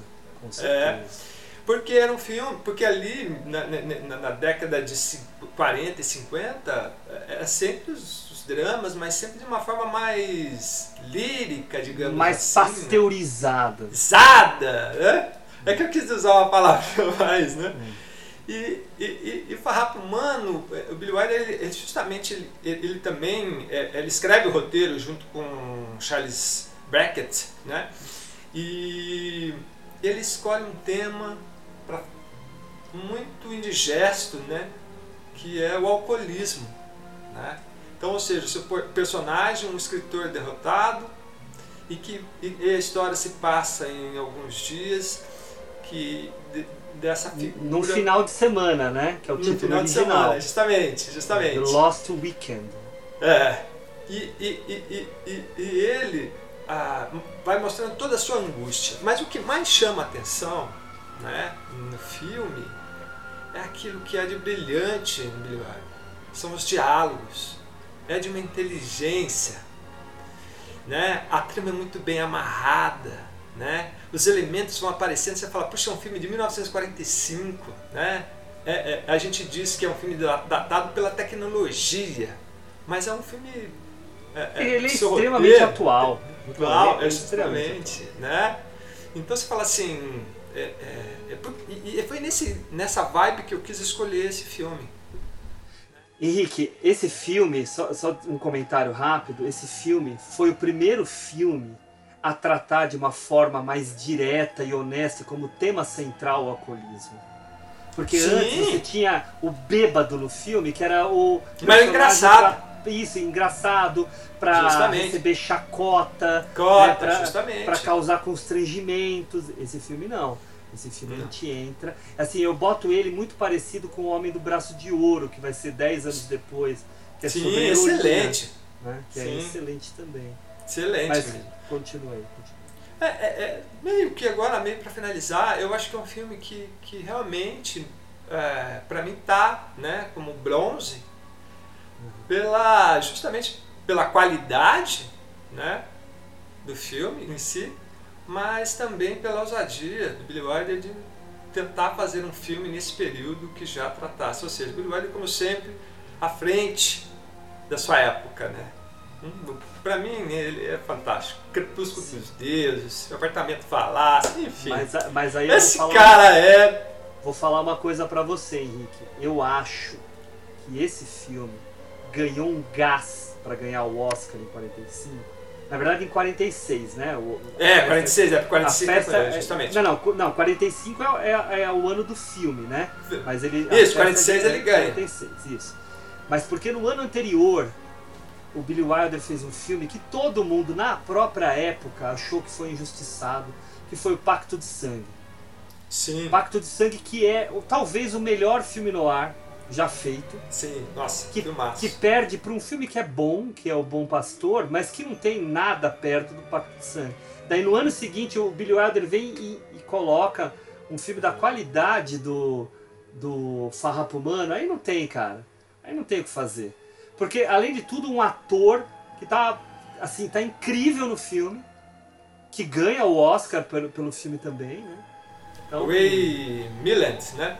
é uma. É, Ray Myland. Ray é. Isso. O, o- É uma bela escolha, viu, Henrique? Uma bela lembrança aí de um filme mais antigo pra gente colocar na nossa lista. É isso aí. Bom, agora a gente vai passar para as nossas medalhas de prata. Segundo colocado de cada um de nós. E a gente começa aqui com a Ju. Fala, Ju. Vamos lá. Bom, minha medalha de prata vai para. Ela quase foi ouro, na verdade. Eu fiquei meio em dúvida, mas aí eu pensei e falei, não, vamos, vamos seguir o coração aqui, vai ser prata. Que é o Parasita.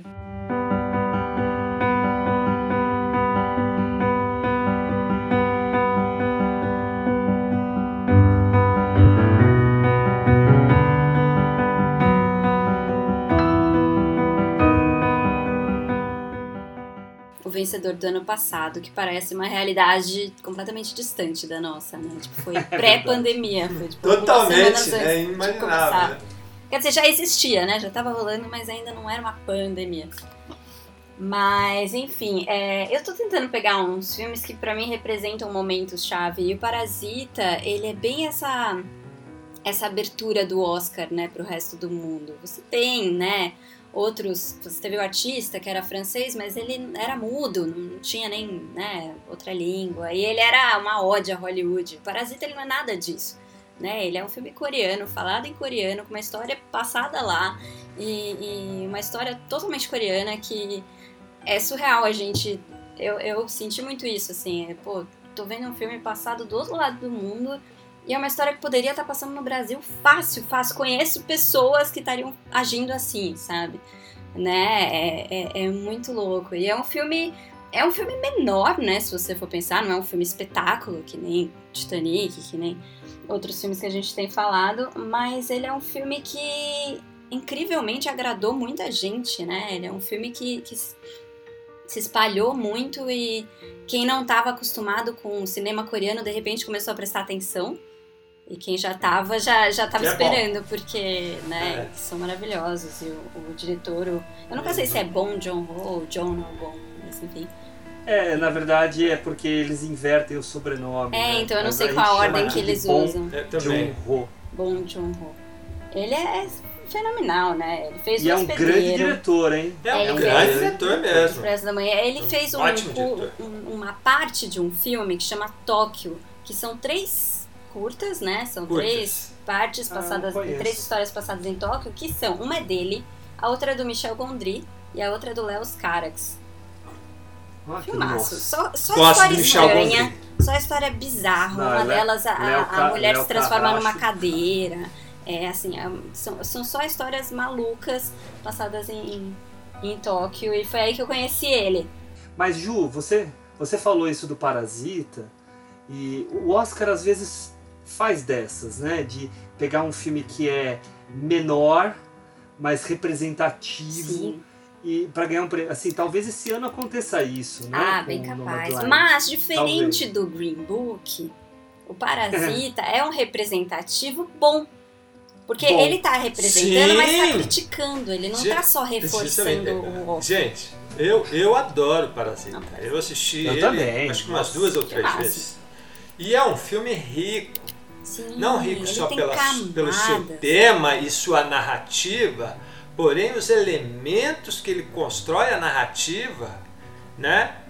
A- a- as metáforas que ele põe né, para que a gente entenda a história é magnífico. Sim. Os É- atores é- são Teve incríveis. uma vez que eu tive uma são discussão bons. com um amigo, e, e olha que eu não sou de discutir, assim, um- com um amigo, né, um montador, e gente boa pra caramba, Saulão.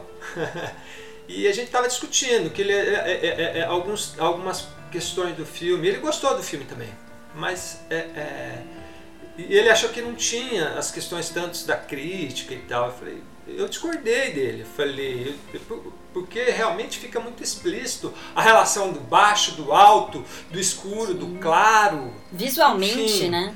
Mente, é, Mas, riquíssimo. Olha só. Esse diretor, ele- ele- do ele é muito não, bom. Não advogado do diabo, mas advogado do Saulo.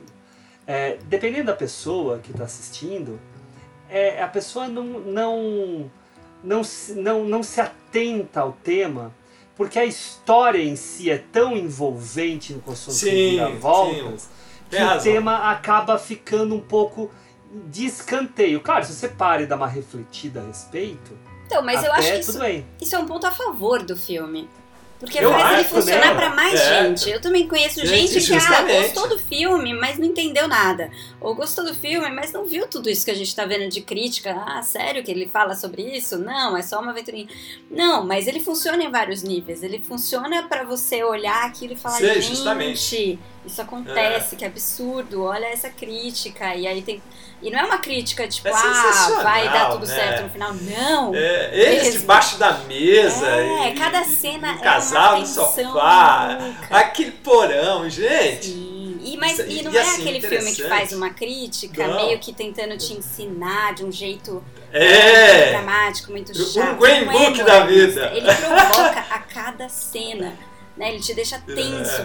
preocupado, nervoso. E assim é tão legal que ele beira a, a, a questão do, da, da- do surreal, Sim. mas e- e- ele leva né, algumas questões a isso, mas, ele realmente é É real. real, a realidade é mais surreal que Entende? isso. Cada metáfora que tá ali, é, justamente. A gente não precisa. é, Eu acho que o mundo, né, é, de uma certa forma, é assim, né? Sim.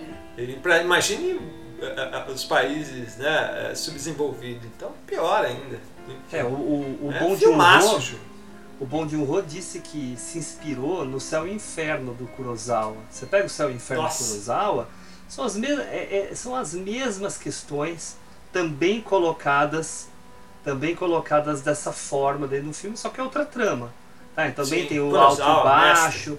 Não, olha, uma coisa que, a gente, que as pessoas precisam descobrir é o cinema urbano do Kurosawa. O cinema urbano dele é incrível. É incrível. É. Céu e Inferno é um deles. É. Não, ele é, não tem o que falar, né? Beleza, gente? Mestre. Beleza, vamos. Agora é minha vez do meu segundo colocado, tá? É, antes até de falar dele, ah, é muito importante fazer uma observação, porque vai entrar aqui na nossa conversa, né? Eu adoro esse nosso podcast, adoro. Porque Eu é, é, é um momento de, de possibilidade que a gente tem da, da gente perceber as sensibilidades de cada um de nós e aproveitar que nós estamos tendo contato um com o outro para a gente assistir coisas que os outros indicam, tá? E, e, e, assim, tirar coisas da fila. Então eu fiquei muito feliz hoje, por exemplo, e, e assim, não estou exagerando, e só estou falando porque é uma verdade, quando eu fiquei sabendo que a Ju assistiu esse filme que eu vou mencionar agora e gostou muito. Tá? Então, é, ela vai ter oportunidade de falar o que ela pensou. Né? E, e é o seguinte, é o filme Se Meu Apartamento Falasse.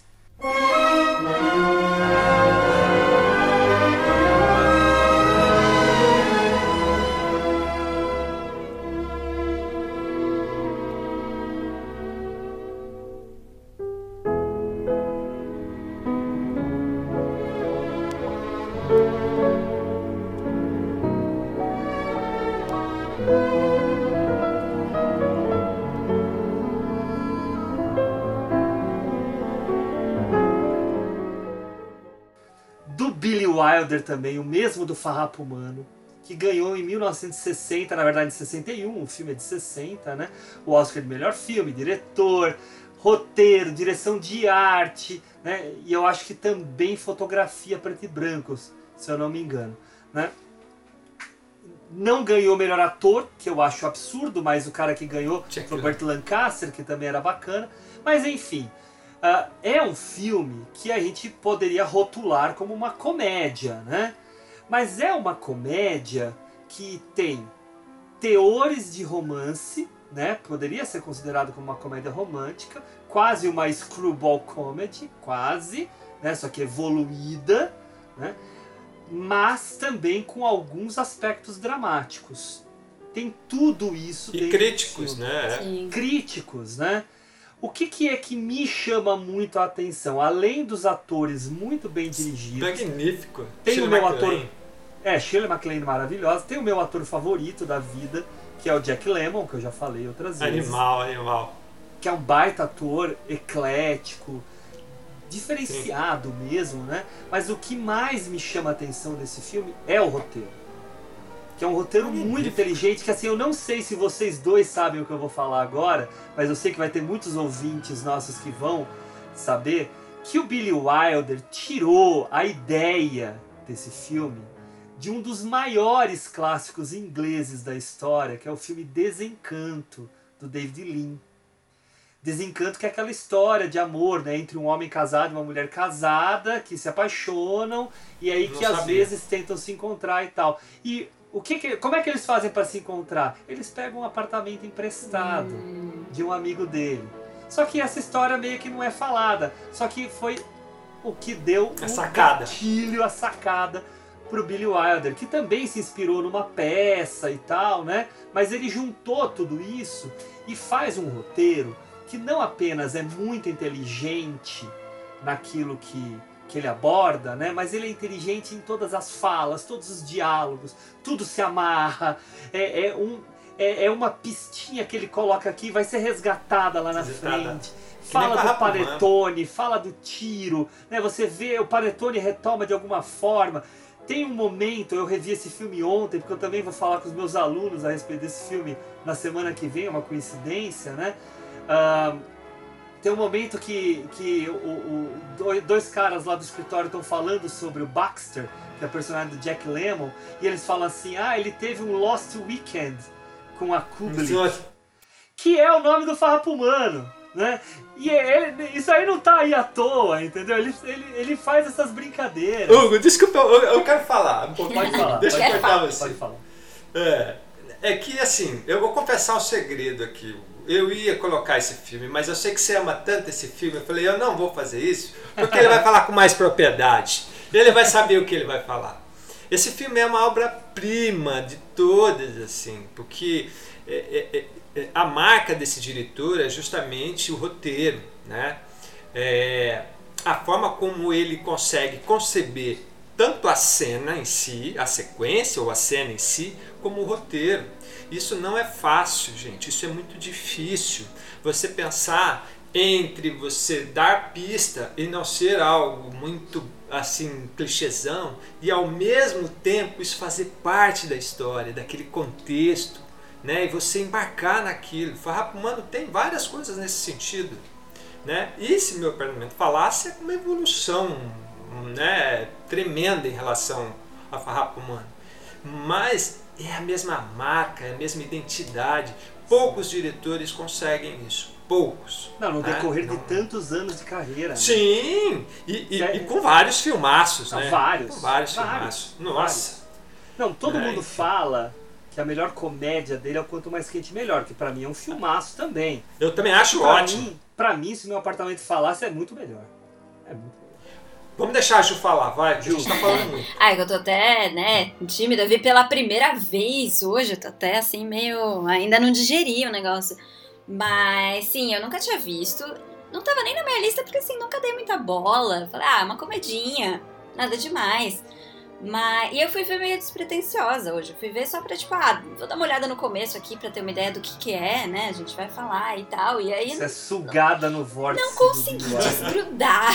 Exatamente. Foi Até o final. Ele assim, é ótimo. é bem o que você começou falando. Que gênero é esse? É comédia?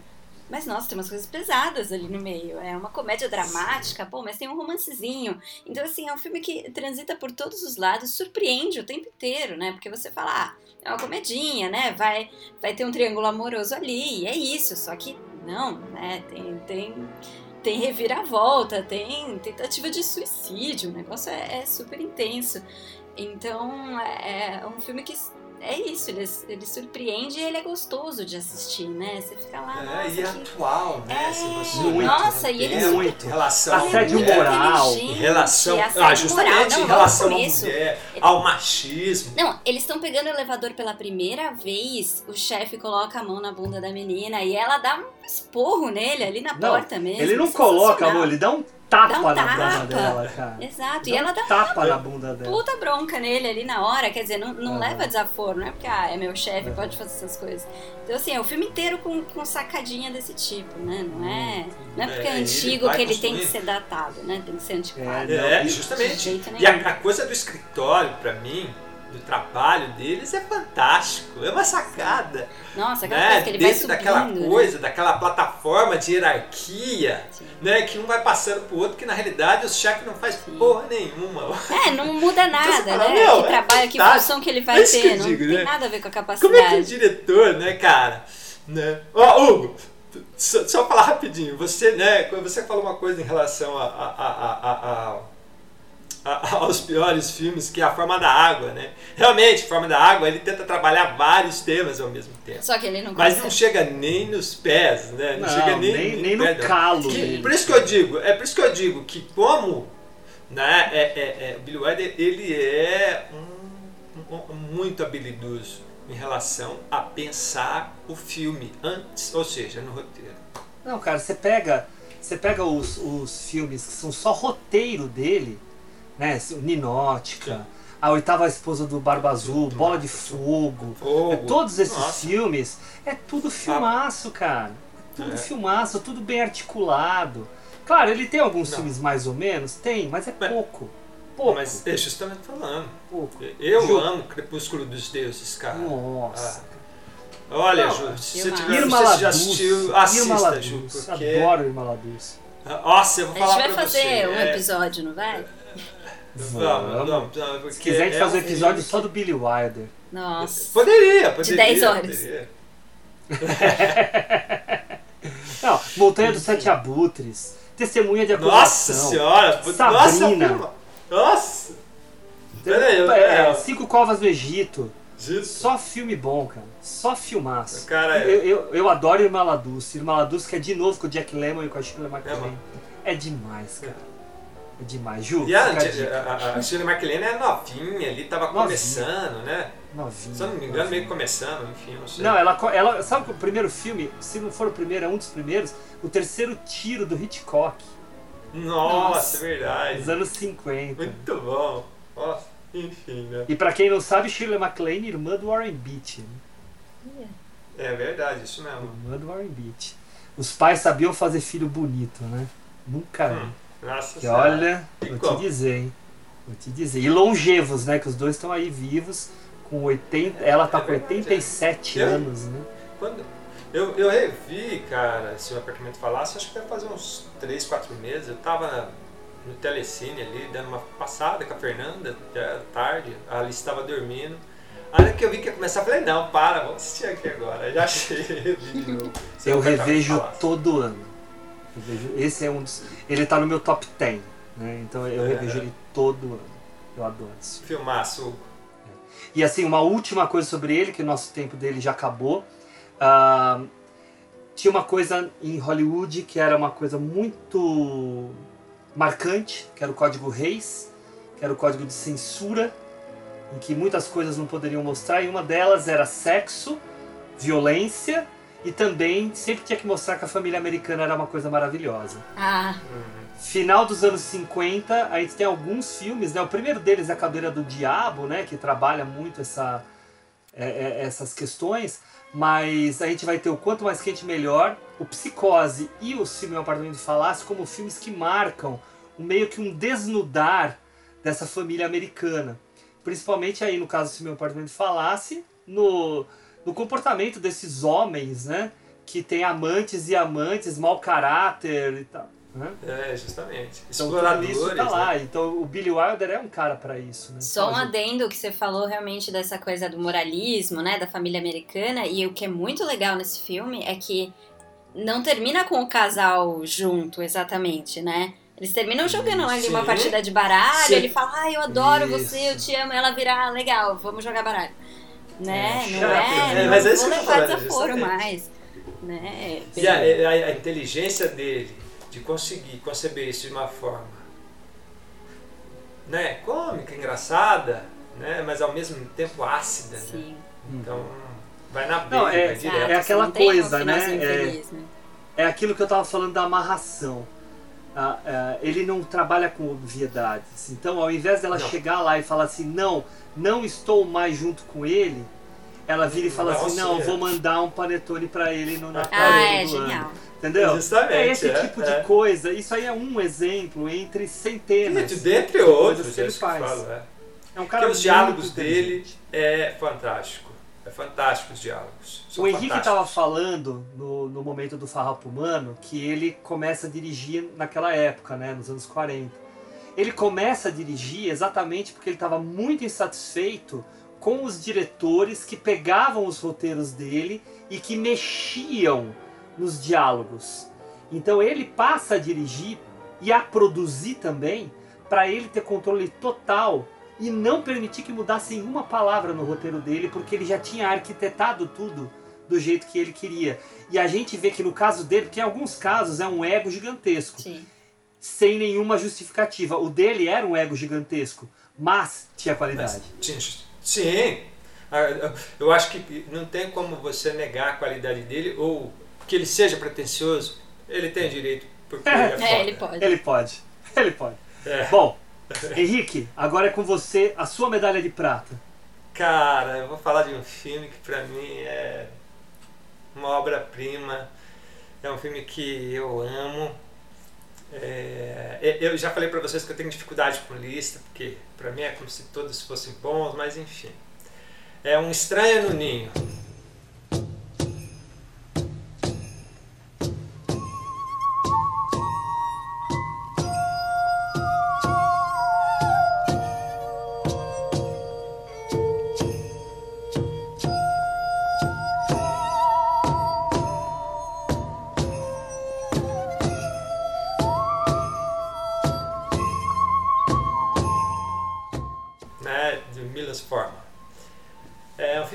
Esse filme pela primeira vez, é, eu fiquei encantado, né, com a forma como ele conseguiu lidar, né, com um tema que, né, pode escorregar muito fácil no, num, num clichê ou, num, ou algo que não, que não diz nada. E mais do que isso, é, é um filme que, que, que tem uma perspectiva filosófica por trás muito grande, né, de questões, né, entre relação, né, pragmática da vida, né. É, é um, um dos filmes aqui a gente acabou de falar que ganha, que ganhou o Oscar, o Pilar, né, que seria É, melhor Big filme, Five. roteiro, Big Five. é, é o Big Five, né? Enfim. É, hum, e, e- e esse filme tem um algo que realmente mexe, né, comigo. Eu não sei se. Né, é, e ele é um filme pequeno, né, Henrique? É um então, isso que eu falar, o universo que ele trabalha. né? É. Não, e ele fica totalmente dentro ali da, da, da, da, da do hospital, né? Um hospital, como a gente podia dizer, uma, uma, um hospício, é, né? Hospício, tá? A palavra não veio. Um hospício. E é muito interessante, por quê? Porque ali tem várias alas, né? E, e a gente, e esse filme ele trabalha assim com essa questão do, do que é o ser louco realmente, né? dentro dessa dentro de uma sociedade. E, e, e o Jack Nicholson tá brilhante nesse filme. Ele tá maravilhoso, você não desprega o, o, um segundo da tela. Né? Ele é um charme ele... no filme, né? Ele é Nossa! charmoso, não, ele é magnético, é... ele é irônico, ele... é violento, Sim. ele é doce ele é tudo isso. Mas é né? justamente, né? E assim, aquele personagem que é o espertão e que ele, ele, ele tá numa prisão rural e aí ele tenta enganar os caras que ele é louquinho porque ele não quer ficar lá e ele quer ficar no hospício. Uhum. Só que essa viagem vai custar muito para ele, mas tá vai ser deliciosa pra gente. É, eu acho que é um filme que, além dele, do Milos Forman, que eu acho baita de um diretor também, né? Putz. Ele, é, é, a, aquela personagem da enfermeira é fantástico, né? Você cria ali um, uma raiva daquela mulher, aquele tom, né? Que ela não muda e ela vai e ela vai enfrentando ele, a, a, né? Na história toda. Inclusive, se eu não me engano, posso estar errado, acho que a, a Netflix fez uma série né? Em Ratchet. cima da pers é, é, em cima da personagem. É do Ryan Murphy. É, é. E, e que ela tá maravilhosa também, né? Enfim. A Sarah Paulson. É. Na Sarah cara, Paulson na série, né? Mas no, na, não, não, na, na, série, mas no filme é a. No filme é a Louise, Fe, a Louise é. Fletcher. Isso. E cara. Baita é filme, baita, baita escolha. Ju, você viu esse filme? Não, eu, eu eu tava tudo pronto pra ver, eu tava com a pipoca no colo. E aí eu descobri que ele saiu do catálogo, tava no Prime, tava na minha lista ó, há meses. Aí eu falei, não, agora vai ser a chance, a gente marcou o episódio, vou ver. Só que não, saiu Assista do catálogo, hora, nunca viu? fiquei sabendo. Aí... E assim, tem um detalhe, desculpa Ju, pode falar. Não, foi só isso, eu só tava lamentando. Ah, tá. Tem um detalhe no filme que o Milan Forman, ele, ele ele não queria atores conhecidos para os outros personagens. Ele quis trabalhar com vários personagens desconhecidos, porém ele achava que é, é, é, o McMurphy teria que ser o Jack Nixon, porque ele é o cara que figurava. E realmente, né, cara, foi uma união cara, ali. E cara, cá entre nós, o Jack Nicholson tava vindo do Chinatown. Tal, tava vindo da última missão. Tava São... vindo do Cada Um Vive Como Quer. Tava é sem destino. Destino. Ele tá não, ele assim, é, não. no auge, né, cara? E, não, e ele é top, né, cara? Ele é um monstro, ele é um monstro. Ele é um monstro, realmente um, um monstro. monstro. E eu, eu particularmente gosto demais desse filme. Ele, ele estaria, ele foi, eu fiz, quando eu fiz a lista, eu fiz uma lista de 10 filmes para colocar entre os, entre os três, né, para selecionar três. Um desses 10 era o Estranho no Ninho. Tá? Era também aquele que você vai falar que está em primeiro, tá? Mas não vamos, não vamos dar spoilers. Mas eu, particularmente, tenho uma história muito marcante com o Estranho no Ninho, porque também é daqueles filmes que marcou, que eu assisti porque ganhou o Oscar, e que marcou o meu início de cinefilia, vendo em VHS mesmo e tal. E aí eu descobri o Milos Forman, assisti o Amadeus, assistiu. É, o, ganhou Oscar também com, a, com Amadeus. Sim, ganhou, ganhou oito Oscars, né, pelo Amadeus. É, é um filmaço, Amadeus. É, não, e, e, gosto muito do Larry Flint também, do Mundo de Andy. Nossa, muito né? bom. Vários filmes bons. O último filme dele foi o. Sombras de Close. Goya. Ah. Sombra, som, não foi Sombras de Goya? Ou foi, teve outro? É, eu não me lembro, eu não, eu não me lembro, só perguntei. Som, eu acho Sombras de Goya um baita filme roteirizado pelo Jean-Claude Carrier que morreu recentemente, né? É. Mas, enfim, mas o, o Estranho você falou dos atores, né, do Estranho no Ninho. Gente, você olha o Estranho no Ninho, tem Danny DeVito, começo de carreira. Christopher Lloyd. Justo. Christopher Sim, Christopher Lloyd. Do Dudão, Magalhão. É, verdade. Fazendo um personagem. E Uhum. o Brad Dourif, que depois vai estar no Senhor dos Anéis. né, mas Sim, que sim, tá lá sim. novinho, pequenininho. Novinho, né, bem novinho molequinho, né? Que faz o Billy. Até o, o, o, o chefe indígena lá que tem é um, um Sim. personagem interessante também. Tem muita Super. coisa boa. Não vamos dar spoiler, porque Ju não viu. Né, mas é um Mas não. filme assim que marca muito. É, tem uma Muito. fala que ele fala pro, pro, pro chefe indígena que ele fala, pô mano, como dois caras legais como, como nós estamos fazendo aqui. Eu acho, eu acho genial, cara. Eu acho genial, mano. Essa. é, Henrique, eu acho que é fundamental você falar, que você estava falando antes da gente começar a gravar, os outros filmes que estavam indicados a melhor filme nesse ano contra o, o, Estranho Ninho, para ver o nível daquele ano. Cara, esse ano foi um ano, acho que talvez um dos mais difíceis, né, cara? Forte, muito É. forte. É, ele estava concorrendo com o Tubarão de Spielberg, que chegava novo ali, né? Maior bilheteria do ano. Ano, sim. Ele estava concorrendo com Nashville, né?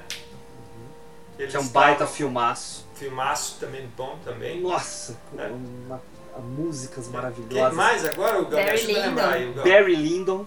Barry Lyndon, do Kubrick. Nossa senhora. Não tem, né?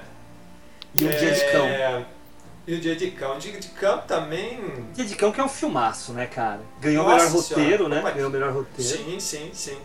Só não É, ganhou o melhor ator, porque quem ganhou foi o Jack Nicholson, mas o Al Pacino tá Mas- maravilhoso. É, também. maravilhoso também. Mas é que é aquela coisa, né? Quando você chega com dois filmes e os Ah. dois estão magníficos, aí você. É, alguém tem que perder, né? Peguei, justamente.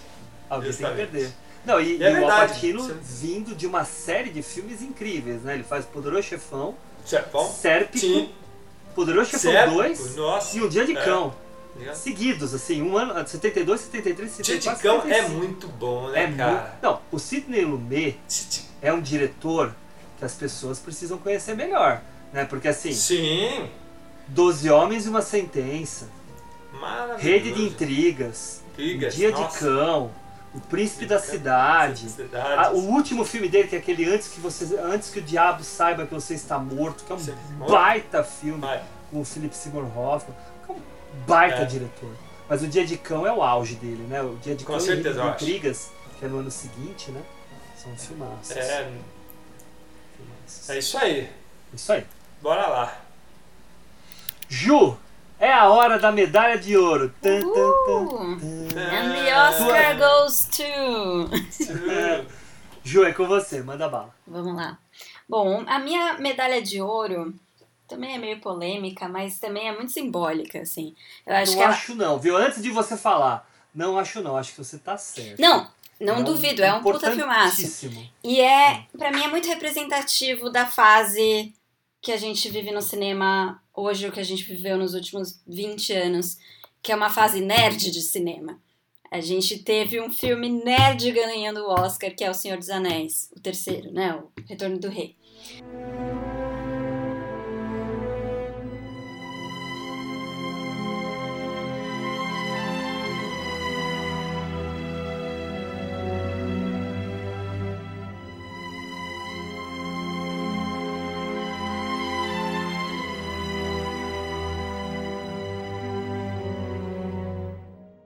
O terceiro filme ganhando porque ele tá ganhando pela trilogia, né? Porque não dá pra Isso. separar nenhum Sim, dos três sim, isso filmes, ficou né? nítido, né? Isso Não ficou existe um nítido. filme sem o outro. O primeiro você até consegue ver e não, não emendar imediatamente os outros. Mas o segundo e terceiro você termina um, você já começa o outro, não tem como. É, mas é um filme de 9 horas. É um filme de 9 de- horas. É, É, um filme de filmou 9 tudo horas que você vez, né? sentou, Filmou tudo viu. junto. Porque, É. assim, eu, eu faço maratonas periodicamente do- de todos Eu também. eles, não tem como. Não, eu faço, eu faço a maratona até da versão estendida. Ah, não, aí eu já não, Eu gosto não tenho. muito. Eu gosto muito. Não. Gosto muito. Eu Eu, também eu, é, eu sou É. da teoria de que, assim, se saiu no cinema, esse é o corte que tá valendo, só não vale pro Blade Runner, porque aí, né, convenhamos, ninguém Não, é merece aquele eu, final. eu gosto de alguns cortes de diretor e tal, mas é que enfim. Não, fala aí, Ju. Não, Ah, pode falar. Ju. Des- Desculpa, Ju, é que, é que a, a gente gosta desse filme, eu gosto muito. Sim. Não, eu, eu, eu gosto muito do Senhor dos Anéis, de todos eles. Detesto os hobbits, porque, né, filme, um livrinho pequeno, pra que fazer isso e tal. Mas é, um- é Nossa, você tá dizendo dos, Dos do- hobbits, dos hobbits? é. É Pra horrível. quê, né? É horrível. Não, é é três ruim. filmes gigantes pra um livrico de nada infantil, gente, pelo amor de Deus. Isso. Mas enfim, isso. Eu, mas... nem, eu acho que eu nem.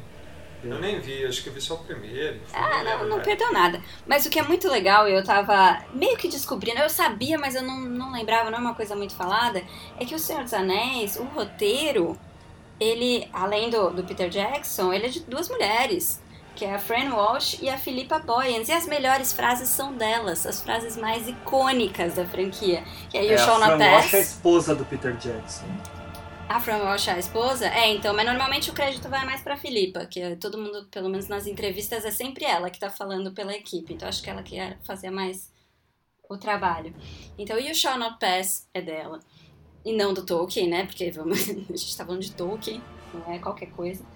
E aquela frase do, do Gandalf maravilhosa, que um, um mago nunca está atrasado, nem cedo demais. Ele chega exatamente na hora que ele tem que chegar. Tipo, maravilhosa. E a, a minha frase favorita, que na época não era tão clichê, mas desde então virou, que é a frase da Elwin, no final que ela fala I'm no man, e aí ela mata. Ah, sim, que ela mata o rei do. O O, líder dos. Dos Nazgûl. Isso. É, essa frase, assim, naquela época, não era uma coisa que nem agora, que qualquer filme da Marvel tem isso. Não, é aquela coisa que eu Isso. olhava, eu ficava, eu ficava no cinema olhando e falando, não, ela não falou isso. Não é possível, Ah, Ju, que frase perfeita, você, você deu uma provocada aqui que eu vou precisar falar. Eu odeio aquela parte da luta final do endgame lá, em que Ah, não, justamente. É, agora É é, horrível. um clichêzão, não É- tem nada é a ver. muito clichê, Não, o que eu é mais muito odeio clichê. nesses filmes hoje é tipo, ah, se tem uma mulher na, das heroínas e tem uma mulher das vilãs, vilãs, elas vão ter que lutar. Tipo, não pode lutar com nenhuma outra pessoa, tem que ser elas com elas. Mas enfim, isso é outra história, para outro capítulo. Mas enfim, então eu só queria anotar isso, que a roteirista é a dona das melhores frases dos filmes que não são do Tolkien. Mas é isso, é filmaço, ganhou 11 Oscars em 2004. Melhor filme, direção, roteiro, montagem, direção de arte, figurino, maquiagem, trilha, canção, mixagem de som e efeitos. Até a canção, né? A canção era bem mais ou É, menos, canção né? Mas ganhou, mas ganhou porque foi ganhou no na, na turma. Foi, Foi no embalo. exatamente. Foi no embalo. Mas eu acho, eu Pa- acho Passa o rodo. Passa o É, rodo. é, eu acho que Exatamente. é, é merecido. Merecido, ganhou- não é qualquer um que consegue ganhou- fazer um, um filme de 9 horas que todo mundo vê. O primeiro filme ganhou, né, quatro Oscars, se eu não me engano. Fotografia e mais alguma coisa. Efeito, uma coisa. Né, efeitos deve ter ganhado, né? Que pô, é o que eu mais gosto dos três. Ah, eles são do lindos. E eles não envelheceram mal, Né? né? Impressionante. Não, não, não envelheceram mal. Eu acho que é uma grande saga, eu acho que foi feita com muita, muita qualidade. Sim. Cortaram coisas assim da que quem conhece Tom o livro, né? Bombadil. Isso, Tom Bombadil é uma assim, Todo mundo sente falta dele. né? gigantesca. Mas talvez não coubesse Mas- nesse tom que ele deu pra, pra franquia. Talvez não, talvez ele seria muito mais infantil, mais leve, sei lá. Mas enfim, é um filme que mexe bastante com a gente, tem uma trilha muito boa, né? Eu falei do Howard Shore. Howard Shore é um cara de muita qualidade. Eu, se- eu, eu separei para colocar aqui no nosso episódio exatamente a, a, a música do início, né? Que eu adoro a música do início quando aparece o título. Hum, você já entra no, naquele universo, né? Putz, cara, porque ele é uma, uma, uma trilha meio etérea, né? Meio Uhum. etérea. Claro, ele tem a- as partes de movimentos mais velozes para cenas de batalha, mas a, a questão da lembrança, da fantasia, da fábula, tá por trás Tá. dessa, dessa música, né? Bem linda, né? Bem Sim. linda mesmo. E uma curiosidade pessoal, assim, sobre esses. Nem tanto sobre os filmes, mas sobre O Senhor dos Anéis em geral. Eu li antes de saber que ia ter adaptação dos filmes, eu e minha família inteira, porque eu tinha uma amiga que o pai dela era tradutor do Senhor dos Anéis. E ele falava élfico e tudo mais, era toda uma história. Mas. E Legal. aí ele apresentou pra gente todos os livros e tal. Eu não cheguei a ler o Silmarillion, mas assim, então assim, foi aquela leitura em família, tipo, meu pai, minha mãe, meu irmão, eu, todo mundo lendo meio ao mesmo tempo, tipo, ah, parei de ler sua vez, vai. A gente compartilhou todos os livros e tal, e aí um pouco legal. depois chegou o primeiro filme no cinema e foi aquela conclusão da Mas saga. eu lembro que eu saí do primeiro filme revoltado. né? Porque o próximo Porque ia demorar um ano pra chegar. É, e assim, o filme termina sem acabar, né? É, Termina É o com primeiro que eles termina lá sem acabar, atrave- então é. Isso, porque eles É. estão atravessando o riozinho lá pra reencontrar com não sei justamente quem. é verdade. né? Não, é porque assim, eles se separam, né? Separa lá o Sam e o Frodo do Legolas, do, do Aragorn e do, do Gimli, né? Separam. E aí você fala assim, e aí, e agora como é que vai ser? Espera um Só ano. ano que vem. E, e assim, devo dizer, pra mim, o melhor personagem da saga se chama Sam. Samwise Gamgee. Pra mim é o Sam. Não tem essa história Gamgee. sem ele. Não tem. Nossa, eu acho ele fantástico, assim, em vários aspectos. Né? A questão da amizade, do companheirismo, da coragem, da superação, daquele que a gente não liga pra nada e é o cara que vai fazer a diferença. Sim. Acho isso muito, Não, o Frodo muito é mais bom. sem gracinha. E é. E aí fica aqui pra mim e pro Henrique principalmente, né? É o querido ator dos Goonies, que faz os Goonies, né? esses Goonies. Juntamente com os Goonies, né? Logicamente, né? Que é o, o, É. o, o- Eu não lembro o nome do menino, mas é o personagem principal, né? Pau, é, justamente. É. Ai, como é que chama o É eu também mesmo? não lembro aqui agora, nome mas dele. não, os Goonies é. Sean Astin. Né? Sean Assim. Astin. Ele veio até pra uma Comic Con uns anos atrás. Veio, veio, Veio, veio. mó simpatia. Ele fez algumas coisas, né? Até o 24 Stranger Things horas. ele fez. Ele fez uma. Ah, ele fez Stranger Things. ele fez. Então, é um Muito cara simpático. bacana, né? Um cara bacana. Ah, ele é. Parece su- super gente boa. Enfim.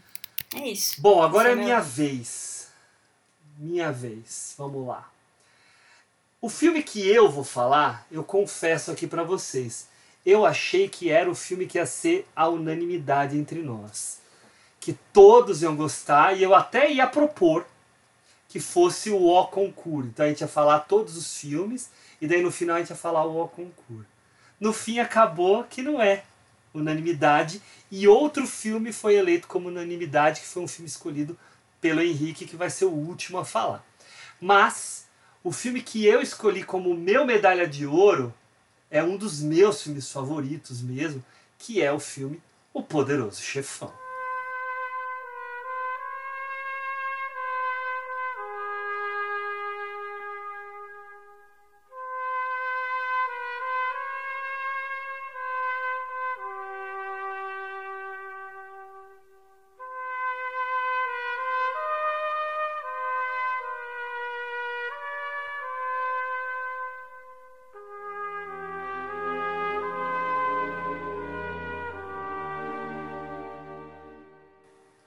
Poderoso Chefão, que é assim, pra mim uma saga quase perfeita, porque o terceiro filme tem alguns problemas. Eu tenho uma certa dificuldade em dizer até de qual que eu gosto mais, do primeiro ou do segundo filme, porque o segundo filme é um, é um filme extremamente complexo, bem trabalhado. Eu acho que muito mais maduro, apesar do Coppola fazendo o primeiro Poderoso Chefão, que é o assunto aqui do momento, né? Um grande filme. Um, não é nem um grande filme, é uma, para mim, é uma É obra-prima. uma obra. Uma obra-prima. Assim, é, é, uma das coisas que eu mais analiso nesse filme é o personagem do Michael Corleone, né? O Al Pacino. Eu acho um absurdo o Marlon Brando ter concorrido ao Oscar de melhor ator. Ele não é o personagem principal do filme. Ele é um ator coadjuvante no filme. O personagem principal é o Michael. É o Al Pacino, que, se eu não me engano, foi concor- concorreu a ator coadjuvante junto com o James Caan e com o John Cass... eh, não, ou com o Robert Duval, acho que com o Robert Duval, né? Os três do mesmo filme, os três perderam. Ganhou o Joe Gray. Mas assim, é um filme que toda a construção dele remete ao passado do cinema americano. Ele vai puxar o cinema de gangster e atualizar o cinema de gangster numa, eh, misturando com a noção de saga que a gente tem nos anos 50. Então mistura essas duas coisas e cria algo que é extremamente original e próprio para um movimento que estava acontecendo desde a metade dos anos 60 nos Estados Unidos, que era a nova Hollywood, que era as produtoras tentando fazer histórias mais originais para tra tratar dos temas, né? Até mesmo para tratar de família, porque o filme fala de família. Então, eu ia só dando um, um manda ver, manda pitaco ver. aí, Hugo. Não, não, não, é só um pitaquinho. É, ele traz também, Hugo, uma, uma, a, a relação, que até então não era tão explorada, dessa questão italiana da, da proteção. Do, a, ou seja, a máfia como proteção e não como é, mercadoria de, de tráfico de seja aquilo ou aquele outro.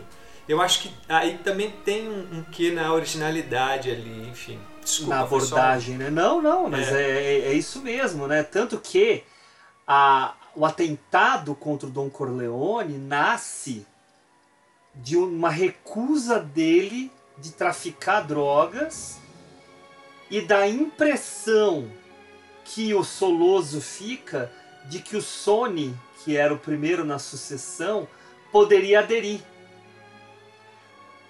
Quando na verdade, né, é, é, é, é o, o, o, o Corleone estava querendo salvaguardar a família, porque ele sabia que ele ia perder todo o apoio, né? Ele sabia que ele ia perder todo o apoio.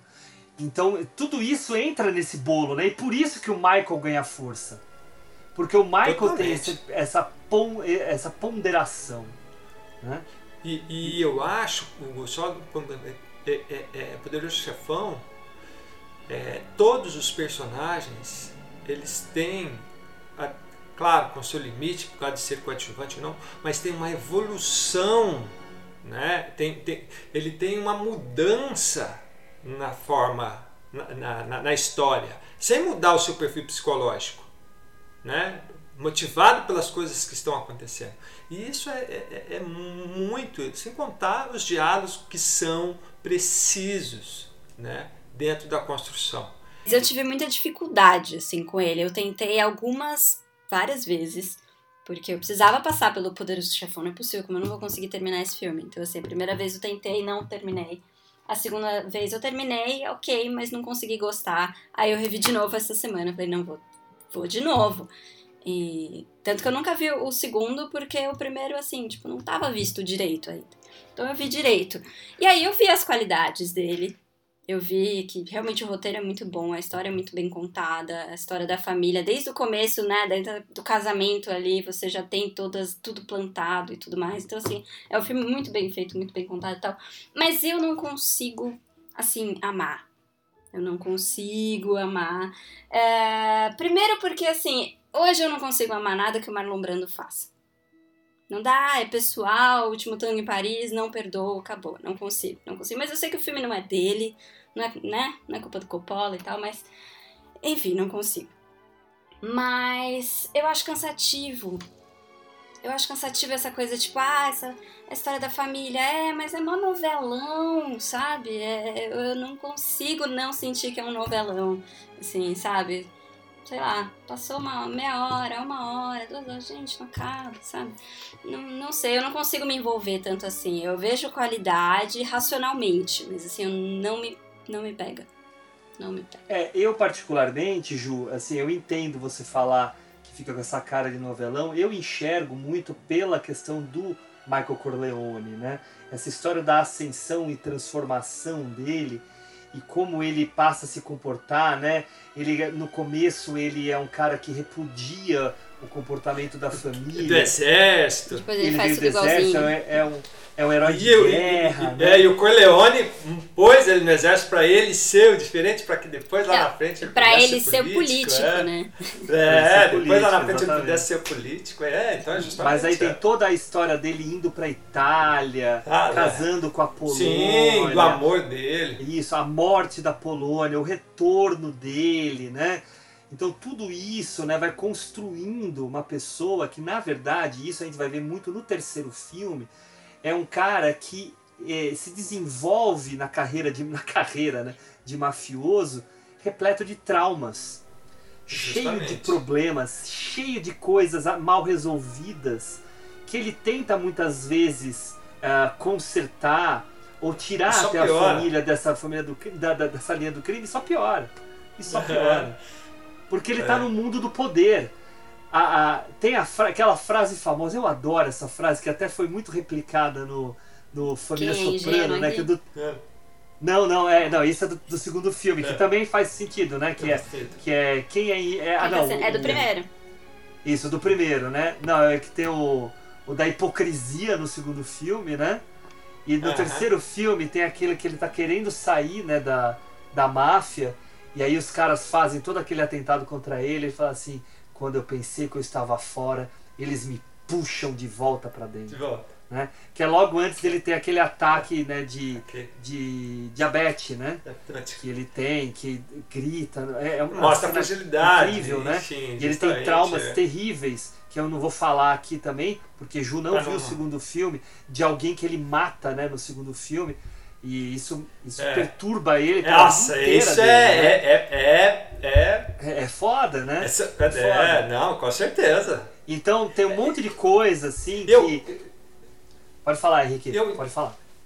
É, é, é, é, eu, eu, eu consigo entender o porquê que a Ju se distancia um pouco. Também tem um aspecto hum, ah, da, da- do período que o filme foi feito e esse universo masculino Sim. de A personagem da irmã Da persona- me deixa muito É. incomodada. Então, Ju, eu entendo você. Sim, eu inclusive- entendo que realmente, para quem vê hoje o filme, Sim.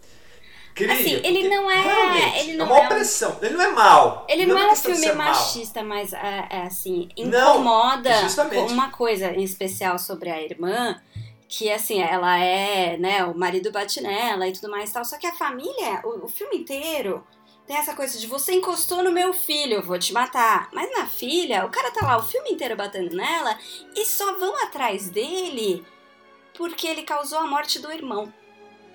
Não porque ele tava batendo na, na, na irmã. Sabe? Ela não vale mas nada dentro justamente dessa é esse família. universo, mas é. É o universo é- machista. É, filme é o, não uni- o machista. filme não é, mas, Mas o não, universo é que machista. ele Não, mas, é mas eu não quis dizer ele que o não filme é isso, machista, ele mas é o Não, universo, não, é isso que eu tô Ele retrata de um jeito não. neutro. É. É, ele não É, retrata é, de um jeito e- crítico, é, só e- tá lá jogado. Mas, é, mas é que eu acho que isso é, é tudo a ver com a questão italiana. A maior parte da minha família tem. A família é italiana. italiana é assim. É, então é essa coisa a, de, da palavra É, ele fechar Do- a do porta macho no, no alfa, cara dela. No, no final, né, e, e- e das relações na hora das discuss... da, da, da conversa séria é mulher na cozinha e os Sim. caras na, na sala. Isso. Então ele aborda muito bem isso. Sim. E aí voltando, e, e, assim, eu, eu sei que você falou que você não gosta do Marlon Brando, eu gosto muito do Marlon Brando, mas é, não Sindicato acho, de não acho ele um grande na minha lista. A gente, É, eu não é, acho é que ele eu acho o- melhor ator do história do, mundo. do, do tango. É, eu não acho é ele o maior é ator do mundo. Não, ele, ele, ele tem várias coisas ruins. Eu não acho ele o melhor ator do mundo, Nem eu. mas ele pra mim é O melhor é o Jack magnético. Lemmon. É, pra mim ele é magnético. Toda vez que ele aparece na tela, você cola na tela. Seja com raiva dele ou seja amando ele. É só ver ele no Apocalipse eu Sinal, né, Henrique? É, não, Essa sim. merda, né? O cara fica 10 minutos no filme e você só olha pra ele. Ele- Mas, mas até quando ele era mais novo, né? Que ele era o, o, o Brad Pitt da época, enfim. É. Realmente, ele é um cara. Ele era um cara bonito, ele era um cara de presença, aquele cara que, que chegava na tela e falava caceta. Charmoso, né? Justamente. Né? Sunset Boulevard, né? Que ele faz o. Não, uma rua chamada É. Pecado. Ah, é, verdade, isso Uma mesmo. rua chamada Pecado. Cara, é, é, é- eu inverti o nome, desculpa. Uhum. É, ele, ele tá magnífico ali, daquele cara que maltrata, enfim. Voltando aqui Stanley Kowalski que ele faz. É, justamente. É, Hugo, quando você fala assim, por que, que as pessoas têm ele como algo, é, é o melhor ator, ou enfim, ali. Porque, cara, aquele começo do filme é um dos Sim. melhores começos de filme que eu já vi na minha vida Ah, é. como você sintetiza de uma forma, né, é, em uma sequência, num plano de traveling out, né, na voz de um terceiro que você não está vendo, que está falando e conversando com ele, e aquele cara só olhando com aquele gato ali, mano. E o gato não estava planejado. Não tava, ele apareceu ali, ele pegou. Como ele, e como ele também, né? O Marlon Brando, como ele, ele, ele, ele fez o teste lá com o Pola, que, ah, não, você vai, quero que você faça o pai e tal. Ele pegou ali, eles estavam comendo alguma coisa, ele pegou, pôs o negócio na boca e pôs o queixo pra frente pra dar um, um quê no personagem. Então, quer dizer, aquilo é muito marcante. E como ele sendo representante da, da, da família, Uhum. então fica, cara, não tem como, né? Eu acho que isso marca muito, né? Não, e não olha, que ele, não que o Michael, pra mim, uma, pra mim o Patino tá maravilhoso, e ele realmente Não, pra supera. mim, assim, a vida do Alpatino podia se resumir ao Michael Corleone. O cara faz Sim. outras coisas incríveis, mas o Michael Mas é Corleone, Michael, Michael é, é, cara, sim. no Poder- Ju, quando puder, Poderoso Chefão 2, você vai ver o que ele faz no Poderoso Chefão 2 é um negócio muito impressionante. É muito, eu acho que é uma das Justamente, melhores é. atuações da história, assim, no 2. Não, ele tá demais, ele tá animal. Não, ele é muito bom mesmo, não tem nem nem o que falar. É, não, não- Poderoso Chefão, um final pra mim é, é muito, é muito bom. Mas você diz qual o final? O da igreja ou o final na casa mesmo? Fechando a porta. Não, não, não. Ah, ah, da igreja, eu digo da igreja. Da não, igreja, Ah, é, é, é porque da igreja res- resume A tudo da igreja é ali, o personagem. clímax, né? É É, é, justamente. É, o- Não, é o é- final que eu quis dizer, assim, de tipo. A conclusão Quem ele vai história, ser, né? entendeu? Isso. É, É, agora a- eu assumi a bagaça. É aquela montagem paralela absurda, né? De É, várias nossa, é situações ao mesmo tempo. né? E a trilha, né, gente? Pelo amor de Deus, E a né? trilha é foda. Foda. Plagiada, né? Autoplagiada. Né? O Nino. Rota reciclando uma música que ele fez para um filme italiano lá, acho que nos anos 50, uma coisa assim. Mas é. Tanto que não pôde, indica, não pôde concorrer ao Oscar, né? Por causa disso. Nossa, não sabe, desse eu não sabia. É, não lembrava. pôde. Só, só pôde no segundo filme, porque daí eles fizeram algumas adaptações, entraram alguns libretos do, do Carmine Coppola, né? Do pai do, do, do, do Coppola. Sim. Mas é isso, tá? Esse era o meu, a minha medalha de ouro.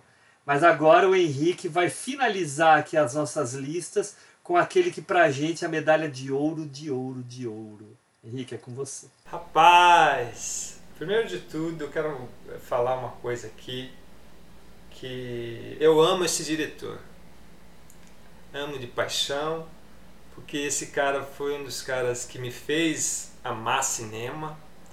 É, eu acho que daqui 100 anos muitos diretores, muitos atores não vão ser lembrados, enfim.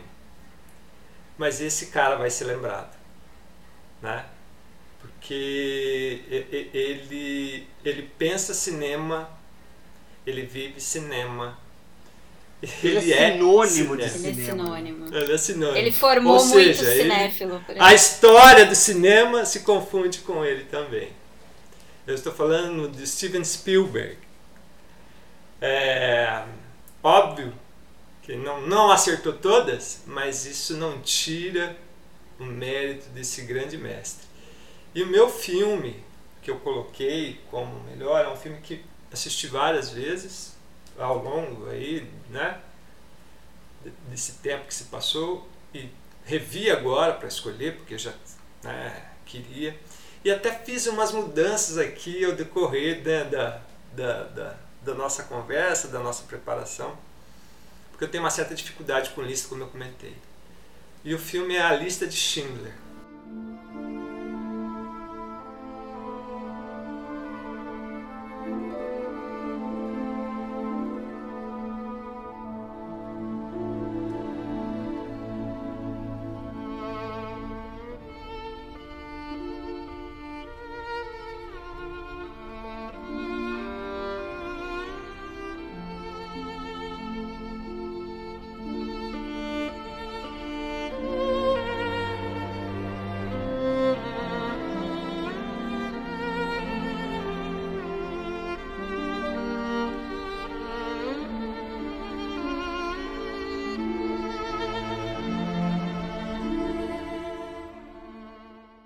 Filme que, que mexeu muito comigo pela forma, né?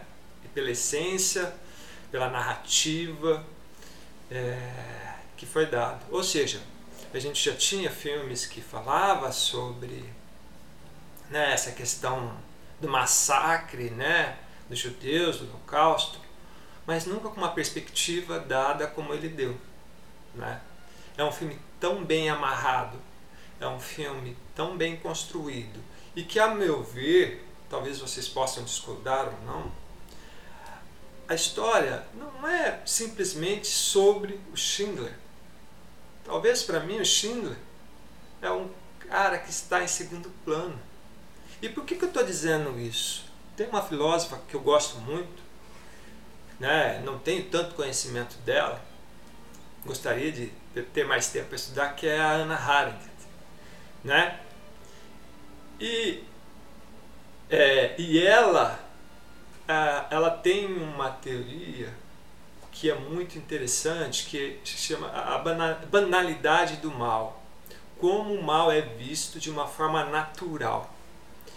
E na lista de Schindler, para mim. Estamos vivendo isso, meu cara. É, eu pensei a mesma coisa. É, com certeza. a gente vai chegar lá, né? É. E a lista de Schindler é justamente isso. A narrativa né, que é construída, roteiro maravilhoso, enfim, fotografia é algo descomunal. Né? Ah, e sem contar que ah, o Spielberg é um cara que ele pensa muito as cenas, a sua decupagem. Quando a cena é algo mais simples dentro do filme, às vezes ele faz a decupagem na hora. Mas quando a cena tem uma, a, a, alguma relevância muito importante, ele pensa e constrói a mise-en-scène dessa cena, né? seja no movimento de câmera, que é algo que você fala assim, mano, até uma criança simples vai absorver isso de uma forma muito impactante. E ele consegue construir dentro, tudo isso dentro do filme.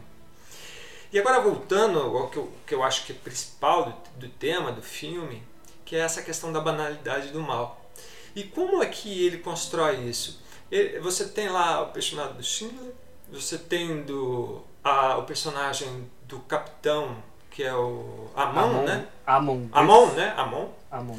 É, que eles vão conduzindo a história mas ao mesmo tempo ele vai dando tantos. Eh, você vai vendo um recorte de personagens menores no filme, né, que são ali os judeus, e que você vai entendendo um pouco de como foi a vivência desses personagens naquele período. Porque a gente está acostumado a ver a perspectiva da, da, da, de vai lá, massacre, ou vai lá e defende, e não, ele, vai, ele leva a gente para dentro desse universo. E você vai se envolvendo com aquilo.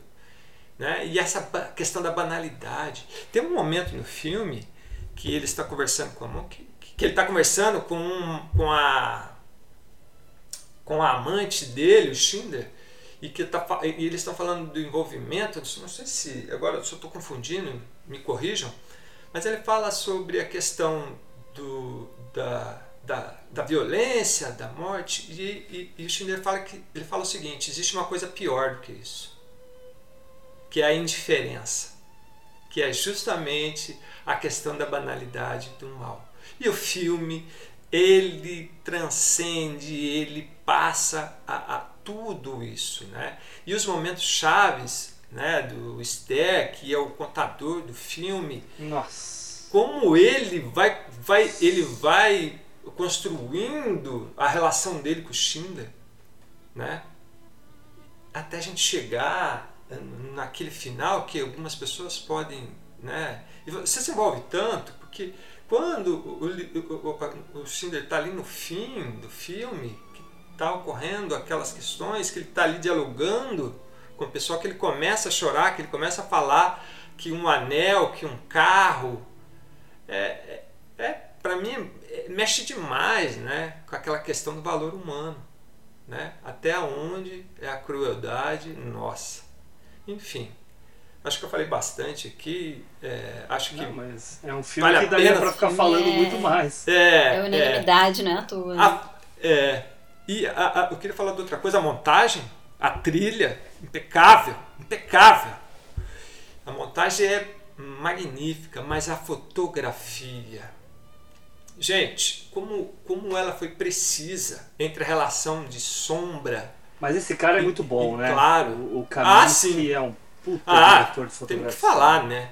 E, e, e, Hugo, a relação de como a, se, se dá as cenas, né? E a câmera, em alguns momentos a câmera na mão, em, né? A, a, a, a, ou quando são os bailes, ou quando ele está no escritório, a sombra, o corte da luz. Poxa, a gente tem uma, uma, uma, uma questão no ar, na fotografia, em alguns momentos, Uhum. que, que faz a gente realmente me- Não, e- o- mergulhar mais na A história. né? escolha pelo preto e branco é uma escolha acertadíssima. Sim, e no fim aquela relação do, do- da menina do vestido vermelho. Ah, sim. né? Aí, Parece que o preto e branco do filme inteiro só- é, converge nessa cena, né? E eu- Ele é tudo pensado É, pra exaltar e- mais e- ainda.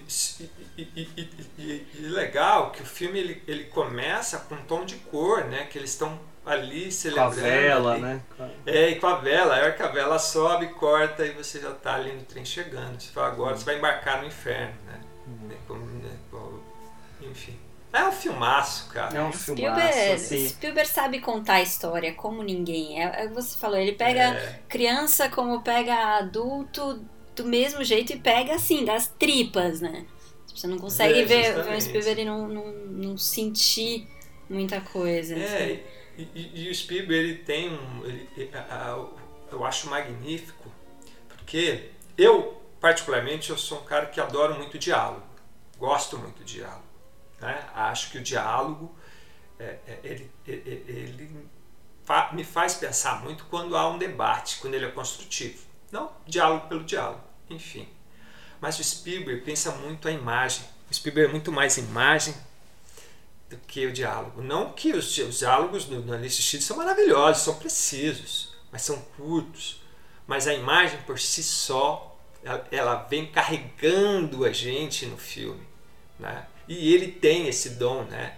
Os movimentos de câmera, a forma como ele pensa, aquele começo quando é, é, o Schindler está chegando no, na, na, na- numa festa ali, no, no- que está tendo um, tipo um baile ali, sei lá, né, do- dos oficiais, como ele vai comprar cada um. É uma montagem que você fala assim, mano, simples, não tem nenhum plano assim, pá, que você fala, né? Não são os cortes assim precisos que dentro da montagem vai te construindo. Mas sabia, Henrique, Enfim. você está falando da montagem. Uma vez eu vi uma entrevista do Michael Kahn, que é o, o montador dele, já é bem velhinho, né? Bem velhinho, faz filme a rodo com ele, né? Sempre o Uhum. montador dele. E ele fala uma coisa do Spielberg que é muito legal e que ele aproveita na montagem, que é assim, todos os planos que o Spielberg faz de diálogos, é, depois que o ator para de falar a fala que ele tem que dar naquele momento, ele permanece gravando. E aí, após a fala, fica aquele momento de silêncio. Silêncio. E aí o Michael Kahn ele pega e aproveita os momentos de silêncio, criando ar Forma dramática. entre isso, criando bastante ar entre as falas para carregar mais o clima. E isso pode ser visto muito no, na lista de Schindler. Tem, sim. Porque aqueles momentos de interação, por exemplo, entre o, o, o Isaac Stern e o, e o Schindler, que, que é o Ben Kingsley, né? E o, e Sim, sim, sim. ah, ah, ele, ele, ele estica, ele estica exatamente para aquele negócio, o olhar de admiração, o olhar de medo, a reflexão, tá tudo lá, tá tudo lá, mas Justamente. possibilidade, possibilitado pela filmagem sensível do Spielberg Sim. que é aproveitada na montagem. E cara, olha, pode ter filmes, e tem filmes que eu não gosto do Spielberg, mas não tem cena dele que eu não goste. Não Hum. existe, não vai existir nunca, porque toda cena dele, por mais simples que seja, ela tem, Tem um alguma penso, coisa. tem alguma coisa ali. Enfim, É, é um é um baita diretor, né? É um baita diretor. Ele estigmatizado, né, como diretor de filmes é, é, infanto-juvenis, o que é um É. erro, né? O que é um erro. totalmente. É um erro. É, eu tava falando para vocês antes, eu adoro o Ponte dos Espiões, por exemplo, acho um baita filmão. Mas enfim, Sim. né? É isso aí. É isso aí. Alguém quer falar mais alguma coisa sobre a Ah. lista de Schindler? Só. sei lá, só um sentimento mesmo, que eu vi pela primeira vez adulta, né? Esse filme eu não vi na época, eu vi faz alguns anos. E assim, eu não choro em filme. Não. Né, o Henrique falou, ah, chorou no Titanic. Não, não acontece. Mas esse filme, quando terminou, tipo, parece que o filme inteiro tava lá, vidrada, tipo, sem descolar o olho. A hora que chegou na cena final, assim, que nem criancinha. Assim, surreal. Olha, essa assim, cena de final. soluçar. Essa cena final eu choro Gente todas as vezes eu choro. Tem cenas que antes eu chorava, também. agora eu não choro. Mas essa cena não tem. Porque existe uma coisa, Ju, que, que eu acho que dessa cena ela, trans, ela transcende e passa para nós aquilo que nós temos, que é uma palavra que se chama compaixão. Né? A relação que você tem para com o outro. E ali ficou explícito aquele, aquela, essa evolução do personagem do Schindler. Né? Que começa como um mercenário, Ambicioso, né? ambicioso, e Egoísta. que depois ele vai percebendo aquele universo que a gente já sabe que, enfim, horrível, é, péssimo, não tem nem palavras para tudo aquilo, e que ele vai entendendo que tudo aquilo que ele viveu, né? Enfim, É, é, Mas vou te falar uma coisa, Henrique. Eu não choro mais nessa cena. Mas eu choro em outra cena. Porque você falou da questão de compaixão. Sabe o que, que mexe muito comigo? Daí é da psicologia de cada um também. é, A questão do reconhecimento. Eu Sim. choro na cena do cemitério. A cena do cemitério em que todos os sobreviventes, sobreviventes que ele vai vão lá pôr- colocar uma pedrinha lá no túmulo dele. Mas essa não E é a cena do final? uma- É a do final. É essa É a cena. última cena, né? É, a última, É essa cena. Não, a cena. Foi. Não, Não. A cena, a, não, a cena do final que o Henrique tava falando não era a cena. Do- não, é a, Então, Não, mas mas a do assim, cemitério é depois. Depois. É, então, depois. é na cena do cemitério. depois. É, que eu acho que daí é- acho que essa é uma cena extra, né? Ela é uma É, cena a cena extra, é mas uma- eu acho que meio que dá É. uma. Maestra. Sei lá, combina Não, tudo. e tem uma hora que uma das senhorinhas passa e dá, faz um agradinho no túmulo dele. Eu quase. Eu deito no chão, cara. Eu É. deito no chão. Faz, É. faz. É. Acaba É, comigo. não, é. cara. Acaba comigo. Não, mas eu choro. Eu, eu sou muito sensível. eu agora tô melhor um pouco. É, O plano final. Mas, mas o eu plano choro. final, que é de longe, o Liam Neeson olhando pro túmulo do, do, do Schindler é muito marcante, cara. É Total. muito marcante. Porque ele coloca a rosa, né? E aí corta para um plano de longe, né? Ele- Bem aberto, com a silhueta dele, Então, né? ele- Lateralizado, vendo a, a- a- o túmulo. É muito bonito. Muito bonito. É uma, uma obra de arte esse filme, né, cara? É uma. Não, sim, eu, é, filme. o que eu falo. é, esse filme ele, ele consegue dar uma perspectiva diferente. E assim, é como eu disse, a lista de o Schindler em si, ele é só a- a- a- o pano de fundo para realmente mostrar o que foi a vivência dessas pessoas dentro do centro de- não só dentro, mas o que antecede um pouco, né, o campo de concentração, né, como essas pessoas andavam na rua, né, como elas eram tratadas e depois de- como tomaram, né, os seus bens, aí depois escravizadas, depois, enfim, aí a gente já sabe, né? Ó, e aí, já que a gente tá chegando perto do final, eu tenho que falar aqui que também foi um ano em que tinha grandes filmes concorrendo com ele. Mas não dá nem pra competir. Né? Sim, a lista de mas- Schindler é meio que arrasa quarteirão. Mas olha só. Olha só, Henricão. Henricão e Ju. Vamos ver se vocês viram esses Sim. filmes. Em primeiro lugar, Em Nome do Pai. Em Nome do Pai com o Daniel Pai, Day-Lewis. sim, Baita filme. Baita filme. História real também. Vestígios do Dia, com Anthony Hopkins, que é um filmaço também do James Ivory. E o Piano. Vestígios do, Vestígios do Dia é aquele que o Anthony Hopkins é um mordomo de uma. Ah, ca- filmaço! Puta que. Nossa. Verdade. Muito bom. Muito bom, muito Ele é bom. um... cara. Nossa, cara, tá incrível. Ele, tá, ele é magnífico, é verdade. Nossa, Magnífico. Magnífico. Magnífico. É maravilhoso e magnífico É ao, ao mesmo tempo. É, E tem o Piano, que é um filmaço também, que tinha ganhado Cannes. E, e da Jane Campion, ou Campion, sei lá Jane como é que fala o nome Campion, dela, né? E ela, É. ela concorreu, né? A direção. Concorreu. Uma das Concorreu, acho que três foi- únicas. Ah, eu acho que, é, Acho que não, acho que foi a segunda mulher. a Então, mas ao todo acho que foram, a- tipo. Não, foram três ou cinco? Ao todo cinco. Cinco. Cinco com cinco. esse ano. Não, com esse ano entraram mais duas. Ah, então já né? eram cinco. Porque teve a, teve a Sofia Coppola pelo Encontros e Desencontros, teve a Catherine Bigelow Cara, é duas muito louco, vezes. né? Quantos Oscars? 90 e poucos Oscars? Ah, Quanto? não dá, é, É. assim, é absurdo. Não dá nem A pra gente- entrar é, nisso. a tá? gente tá no Falou 93. 5, 6, 7. É, É. absurdo, Tem né? nem. Absurdo. Mas a, a- é um filme, um ano forte. E assim, tinha um concorrente que estava em melhor direção, mas não estava em melhor filme, que era o Shortcuts do Robert Altman, que também é Sim. um baita filmaço. Do filme. É pesado, Baita- mas é um Pesado. filmaço. Longo, né? É. Não, mas eu Mas gosto, eu adoro. É, mas é um filmão. Enfim, a lista de Schindler é. é, é o Então top. finalizamos a nossa lista aqui. O episódio tá longo, mas foi muito legal, valeu muito o bate-papo. Espero que nossos ouvintes tenham gostado. Quero lembrar a todos que esta semana teremos um outro episódio que vamos lançar aqui, que será a respeito do Oscar 2021. Pessoal, eu queria então me despedir dos nossos ouvintes, agradecendo aqui o Henrique Pires pela presença. Eu que agradeço, Gão foi demais, muito bacana relembrar todos esses filmes, discutir, debater. Valeu, turminha. Tchau, tchau.